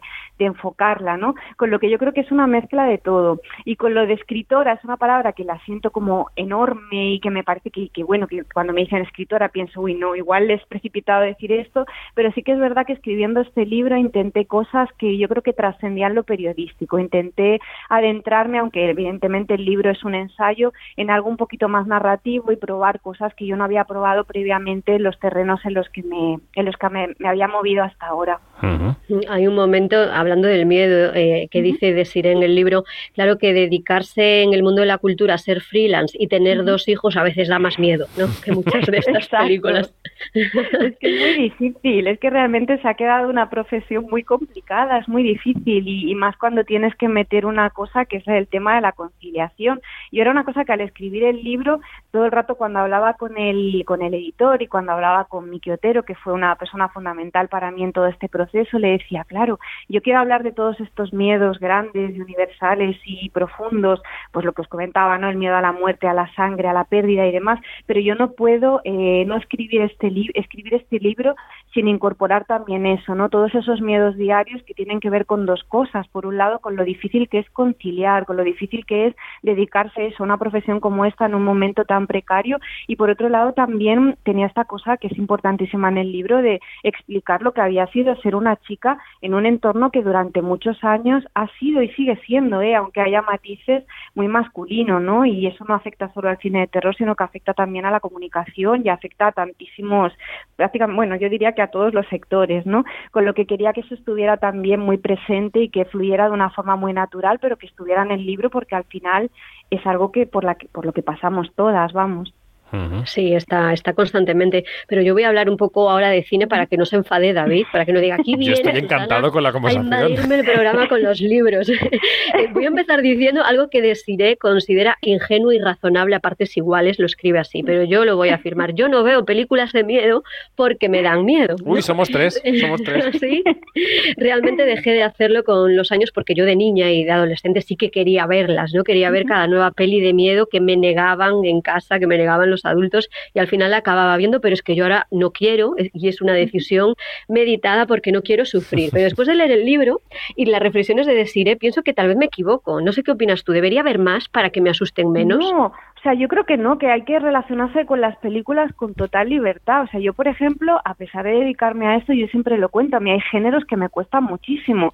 A mí me cuesta el western, por ejemplo. O sea, es un, un evidentemente he visto como los clásicos y las pelis importantes y veo las pelis que se estrenan del género, pero no es mi género favorito, ¿no? Entonces, yo siempre digo, ¿por qué, no, ¿por qué lo voy a negar? O sea, realmente a mí es un género que me cuesta mucho, no es el que más me gusta, ¿no? Entonces pienso, con el terror, pues pasa exactamente lo mismo. Mucha gente a raíz del libro me dice, ¿qué hago mal, no? Para que no me gusten las pelis de miedo. Y es, no haces mal absolutamente nada, no te gustan. Es que esto es una cosa tan básica como eso. Los que nos dedicamos a esto, muchas veces tenemos que ver películas que no que igual no nos apetecen a priori por eso, porque son de géneros que no nos gustan, porque tocan temas que en un momento determinado de nuestra vida no nos apetece enfrentarnos, pero es una obligación, ¿no? Porque es nuestro trabajo, pero por placer, o sea, cada uno se tiene que acercar a las películas como quiera, cuando quiera, porque le apetezca y, y para pasarlo mal, nada. Otra cosa es pasarlo mal con placer, que es lo que nos pasa a los fans del terror, ¿no? Que en esta cosa del adrenalínica que tiene el cine de terror, que te estimula, que te mueve, que te sacude, disfrutemos de eso aún pasándolo mal, ¿no? Pero si la experiencia de ver una película de terror es, es, catastrófica y te hace sentir mal y te impide dormir después y te hace pensar cosas malas, fuera, cine de terror no es necesario, no es necesario para nada. Bueno. Oye, eh, Desi, este libro, que hereda el título de las eh, llamadas Scream Queens ¿no? del cine americano, son 19 capítulos con nombre de película de terror que están relacionados con un miedo propio, ¿no? Pues lo decíamos a la sangre, a no ser aceptada, al sexo, al embarazo, a envejecer, a fracasar como madre. Son películas como esta. Stick your cock up her ass, you motherfucking worthless cocksucker. Be silent. Bueno, claramente el exorcista, aunque sea en versión original y haya oyentes que no lo hayan pillado. Eh, ¿Cómo explicar a alguien que todavía entiende esto como contradictorio de sí que se puede ser fuerte, muy fuerte, pero tener mucho miedo? Sí, yo eso era una cosa que, que me, durante mucho tiempo tuve como esta idea de que si yo siempre he sido muy miedosa, que es un poco la confesión de la que parte el libro, y sobre todo del miedo a contagiarle estos miedos a mis hijos, en especial a mi hija, ¿no? Y, y siempre había tenido como, como mucho pudor a confesar mis miedos porque pensaba que el ejercicio de decir que eras miedosa eh, te mostraba como una persona eh, débil o una persona que no sabía un poco defenderse por la vida, ¿no? Hasta que, y esto es verdad, que es una cosa que sucede así en los últimos años a raíz de leer a muchas autoras, sobre todo contemporáneas, y de ver mucho cine contemporáneo de terror dirigido por mujeres, empieza a detectar que hay como un interés y una intención por parte de todas estas autoras de empezar a contar esos miedos, ¿no? De empezar a compartirlos, ¿no? Mm. Y yo me acuerdo que entrevisté a Karin Kusama, que es la directora de entre otras cosas, la invitación. Y yo en ese momento que ya andaba dándole vueltas al libro, le decía, claro, es que todas al final estáis hablando un poco de los mismos temas, ¿no? Maternidad, relación madres-hijos, pérdida, cuidados. Y me dijo, olvídate de eso porque los temas siempre son los mismos, los temas se van repitiendo a lo largo de los años. Pero en lo que coincidimos todas es en que estamos hablando de nuestra vulnerabilidad y dando a entender que en el momento en el que tú eres capaz de hablar de esa vulnerabilidad, de tus debilidades, de las cosas que te dan miedo, eso te hace ser fuerte, ¿no? Porque te demuestras que es una persona muy consciente y que es capaz de entender el momento en el que está y de ir en busca de los recursos suficientes para enfrentar esos miedos, ¿no? Con lo que esa es un poco la base, la base del libro, ¿no? Y yo de verdad que en el momento en el que decidí contar estos miedos y compartirlos y así me di cuenta de que era más fuerte de lo que pensaba porque disponía de muchos recursos para manejarlos, ¿no? Que, que van desde evidentemente las películas, que es el lo que utilizo yo en el libro para contarlos, pero también pues como todos, ¿no? La familia, los amigos, la terapia, los momentos de nuestra vida que la hemos necesitado, ¿no? Con lo que yo me parecía que era una idea que era muy bonita y, y que es sorprendente, pero es que es verdad, si haces un repaso un poco a las pelis que nos, más nos están gustando los últimos años, y yo me ciño al terror porque es un poco mi, mi terreno, esa cosa de contar tu vulnerabilidad, contar tus miedos, eh, se ha convertido en una cosa muy importante y, y que está siendo la base de mucha literatura y de mucho cine que se está haciendo actualmente y que está conectado con lo fantástico, con lo terrorífico. A mí eso, por ejemplo, en el libro me ha interesado mucho porque como ya he confesado que yo no veo pelis de terror, no veo pelis de miedo, no sabía algo que cuenta aquí de Ella Dice que ese cine de, de terror es uno de los géneros más sensibles al latir del momento ¿no? y que tampoco ha tardado en absorber y en proyectar estos tiempos del Me Too y, y del nuevo feminismo. Y también cuentas cómo todavía, a pesar de esta reflexión, el porcentaje de directoras que hoy hace cine de terror sigue siendo muy inferior al de directores y que además ninguna acaba de romper todavía esa barrera pues de lo independiente o de lo minoritario. Pero a mí me gustaría que nos hablaras de qué mujer está contando ahora sus, por lo tanto, nuestros miedos en sus películas y que tú creas que no debemos perderle la pista, aunque la peli sea de terror. Pues mira, yo, fíjate, cuando hice el libro, a mí me pasa una cosa cuando el libro es que pe- sabía que el libro iba a caducar rápido, en el sentido de que yo tenía la esperanza de que iban a aparecer otras mujeres que de golpe iban a aportar cosas nuevas en esta dirección. Y a día de hoy, unos meses después de salir el libro, pienso, evidentemente todas estas mujeres que, que están contando todo esto eh, ya arrastran de años atrás, yo qué sé, desde Jennifer Kent con Babadook hasta mm, eh, Karin Kusama con La Invitación, incluso Jennifer's Body, que es una película que tiene muchos años, eh, Lucille Huxley Halilovic con Evolution o con, o con bueno, con, con todas sus películas, con Innocence. eh, Acaba de pasar por San Sebastián con Erwick, que vuelve, Exacto, volvería a ser una nueva, una nueva entrega, ¿no? Exacto, que es una peli maravillosa también. Eh, hay muchas que llevan muchos años, pero yo creo que hay dos que son fundamentales para el presente y que todavía están aportando más cosas de las que yo cuento en el libro, es decir, que, que han, le han dado una vuelta más al tema y se han arriesgado muchísimo y que son dos pelis que no entraron en el libro porque no se habían estrenado todavía y que yo pongo el foco muchísimo sobre ellas y si hubiera una versión ampliada del libro actualizada estarían. Son por un lado Promising Young Woman, la película de Emerald Fennell, Mm. que yo creo que es una peli que abre un territorio muy distinto en relación a, a la Rape and Revenge, ¿no? Todas estas películas de violación y, y venganza. Y la otra es evidentemente Titán, que para mí es una revolución, o sea, es una peli que para mí realmente lo cambia todo, o sea, parece que exageramos mucho los críticos y que pero es que realmente yo siento que es una peli importante, imperfectísima, ¿eh? pero muy importante para para abrir nuevos territorios de cómo se utilizan los géneros para contar cosas que o se han contado de una manera distinta o se han contado siempre igual o tienen que empezar a ser contadas de otra manera, Mm, ¿no? Y mm. para mí esas dos pelis que tocan lo fantástico, el terror de maneras distintas son muy importantes. Y en la pantalla, actrices, ¿quiénes serían para ti las reinas del grito en la historia del cine si tuvieras que coger una, dos, tres, una lista pequeña?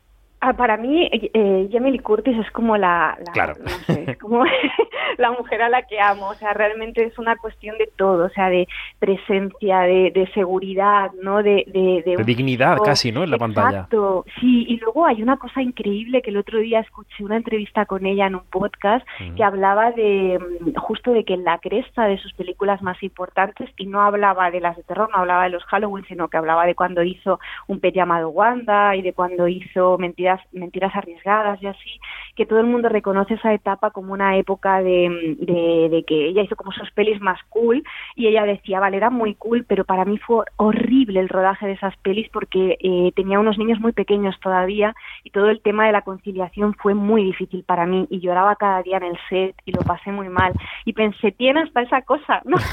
es humana incluso. es humana y me encantó eso ver que era como un, pers- una no sé como una una persona muy potente también ella en sí misma como ha- hacía ese ejercicio de relacionar su vida personal con, con el cine y luego no sé si Scream Queen porque igual no responde a ese canon como como el de el de Lee Curtis pero a mí Mia Farrow en la semilla me parece como como algo brutal, o sea, algo arrollador. Tanto Vamos a escuchar un, ¿te un- fragmento de La Semilla Claro. del Diablo que tenemos ahí.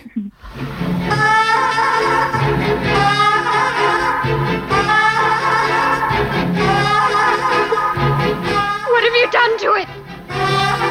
What have you done to its eyes? He has his father's eyes.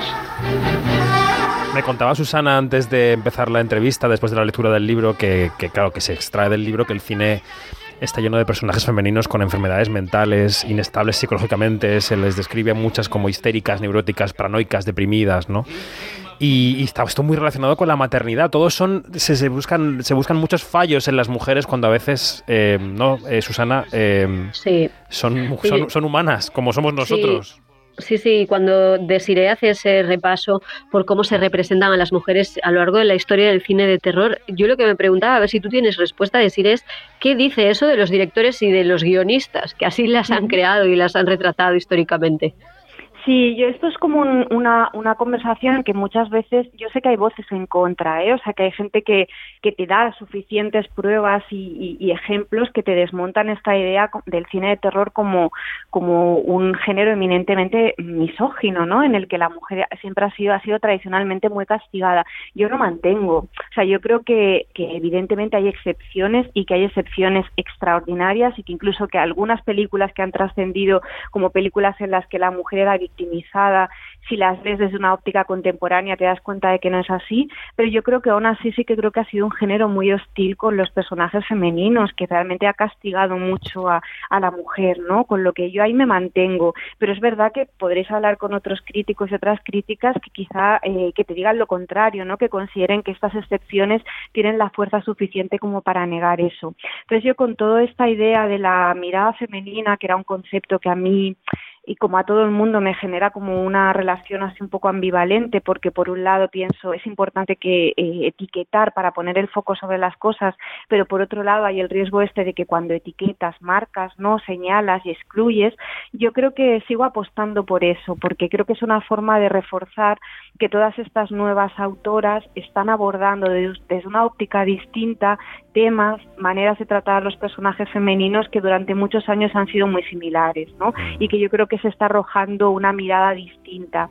De ahí este empeño mío en mantener una etiqueta que sé que puede ser muy hostil y muy antipática y que, y que mucha gente rechace, entre otras personas por las propias autoras que no quieren ser etiquetadas ni metidas en el mismo, en el mismo saco, ¿no? Mm, Con esta banda sonora de Twin Peaks de fondo, que mira que nos dio miedo Laura Palmer.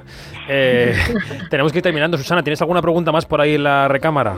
Sí, sí, porque me gustó mucho en la parte final eh, un diálogo que ella escenifica con su amigo J, que es J. Mm. Bayona, y Sí. quería saber si finalmente has convencido a J de lo buena que es Babadook. Gota de hecho se enfada conmigo y dice, me haces quedar como que no me gusta nada Babadook y me gusta más de lo que tú dices. Está indignadísimo con, con eso. Hago broma, ¿eh? O sea, él- él, evidentemente yo no publiqué eso sin que él supiera que, que iba a salir así ni nada, pero en realidad la peli le gusta, ¿eh? Lo que pasa es que, mm, que a mí me flipa. O sea, a mí, para mí realmente es una peli importante y es una peli que entraría dentro de, de- de- de- de las pelis más importantes de terror de los últimos años. Y él le gusta mucho la peli, pero no llega a ese nivel de locura que tengo yo con la peli. Pero me venía muy bien para contar como una cosa que para mí es importante. Es un libro muy personal, como habéis visto, y quería que eso se mostrara en cómo esas películas se cruzaban en mi, con mi vida a, a todos los niveles, a nivel sentimental, a nivel relaciones de pareja, a nivel familia, ¿no? Empieza con, con mi hija y acaba con mi hija también el libro. Y también a nivel de amigos, porque realmente yo creo que, mm, que el cine también se aprende comentándolo con los colegas y que a veces apre- y a veces aprendes de los colegas comentando esas, esas películas, ¿no? Yo no sé si os ha pasado, ¿no? De, de- de descubrir el conflicto, el momento por el que estaba pasando un colega al oírle hablar de una peli, ¿no? Decir, se ha identificado con Hmm. esto, o sea, Sí. está blandito, le pasa algo. Y yo creo que eso era bonito eh, que estuviera reflejado porque yo no entiendo las pelis sin mis colegas también, de profesión y sin mis amigos, ¿no? Y de ahí que esté J y que sea J, o sea, no es Bayona, es J porque, bueno, David ya sabe que es amigo mío de hace muchísimos años, desde que Claro. teníamos 18, 19 años, con lo que es J. O sea, Oye, podría haber puesto Desi. un nombre y apellido y no lo puse. Sí, cuéntame. Hablando de colegas, y ya vamos terminando. En, en el Sitges de 2005 te echaste dos colegas de categoría. Exacto, Tarantino y Nicotero. teenage wedding and the old folks Tarantino y Nicotero. Pero, eh, Susana, Exacto. tenemos curiosidad malsana por esto. Sí, sí, además como ella va relatando el previo, ¿sabes? El previo a llegar allí y conocerlos. Es muy interesante, pero no hagamos más spoilers. La gente que lea el libro. Yo antes de que nos despidas, David, tengo que discrepar con una cosa importante con Desiree de Fez, porque ella dice que al principio no solo le dio por el terror, y dice que pocos reproductores de vídeo rebobinaron tantas veces la escena de baile final de Dirty Dancing como el de la casa de sus padres. Mentira, en mi casa ¿El más, querida no? Desiree. Sí.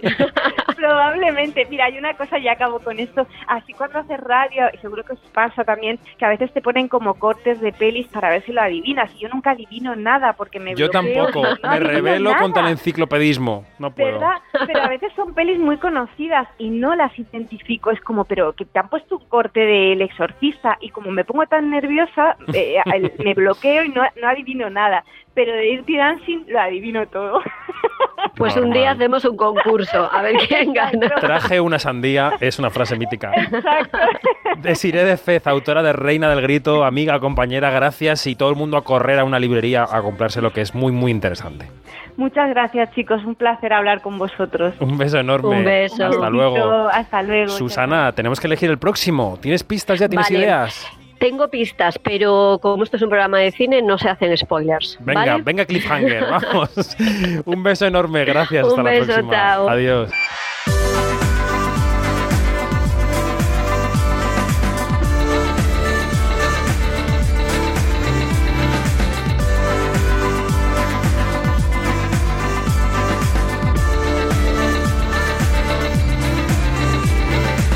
Pues lo dicho, nos vamos. Más información en nuestras redes sociales, donde somos arroba quinótico, y en nuestra página web, que es quinótico.es, la primera con K y la segunda con C. Gracias Juanma Frasquet por la dirección técnica y David Iglesias por la producción. Así que, nada, aquí estamos. Seguimos con el cine, con las series. La semana que, la semana que viene, mucho más. Adiós.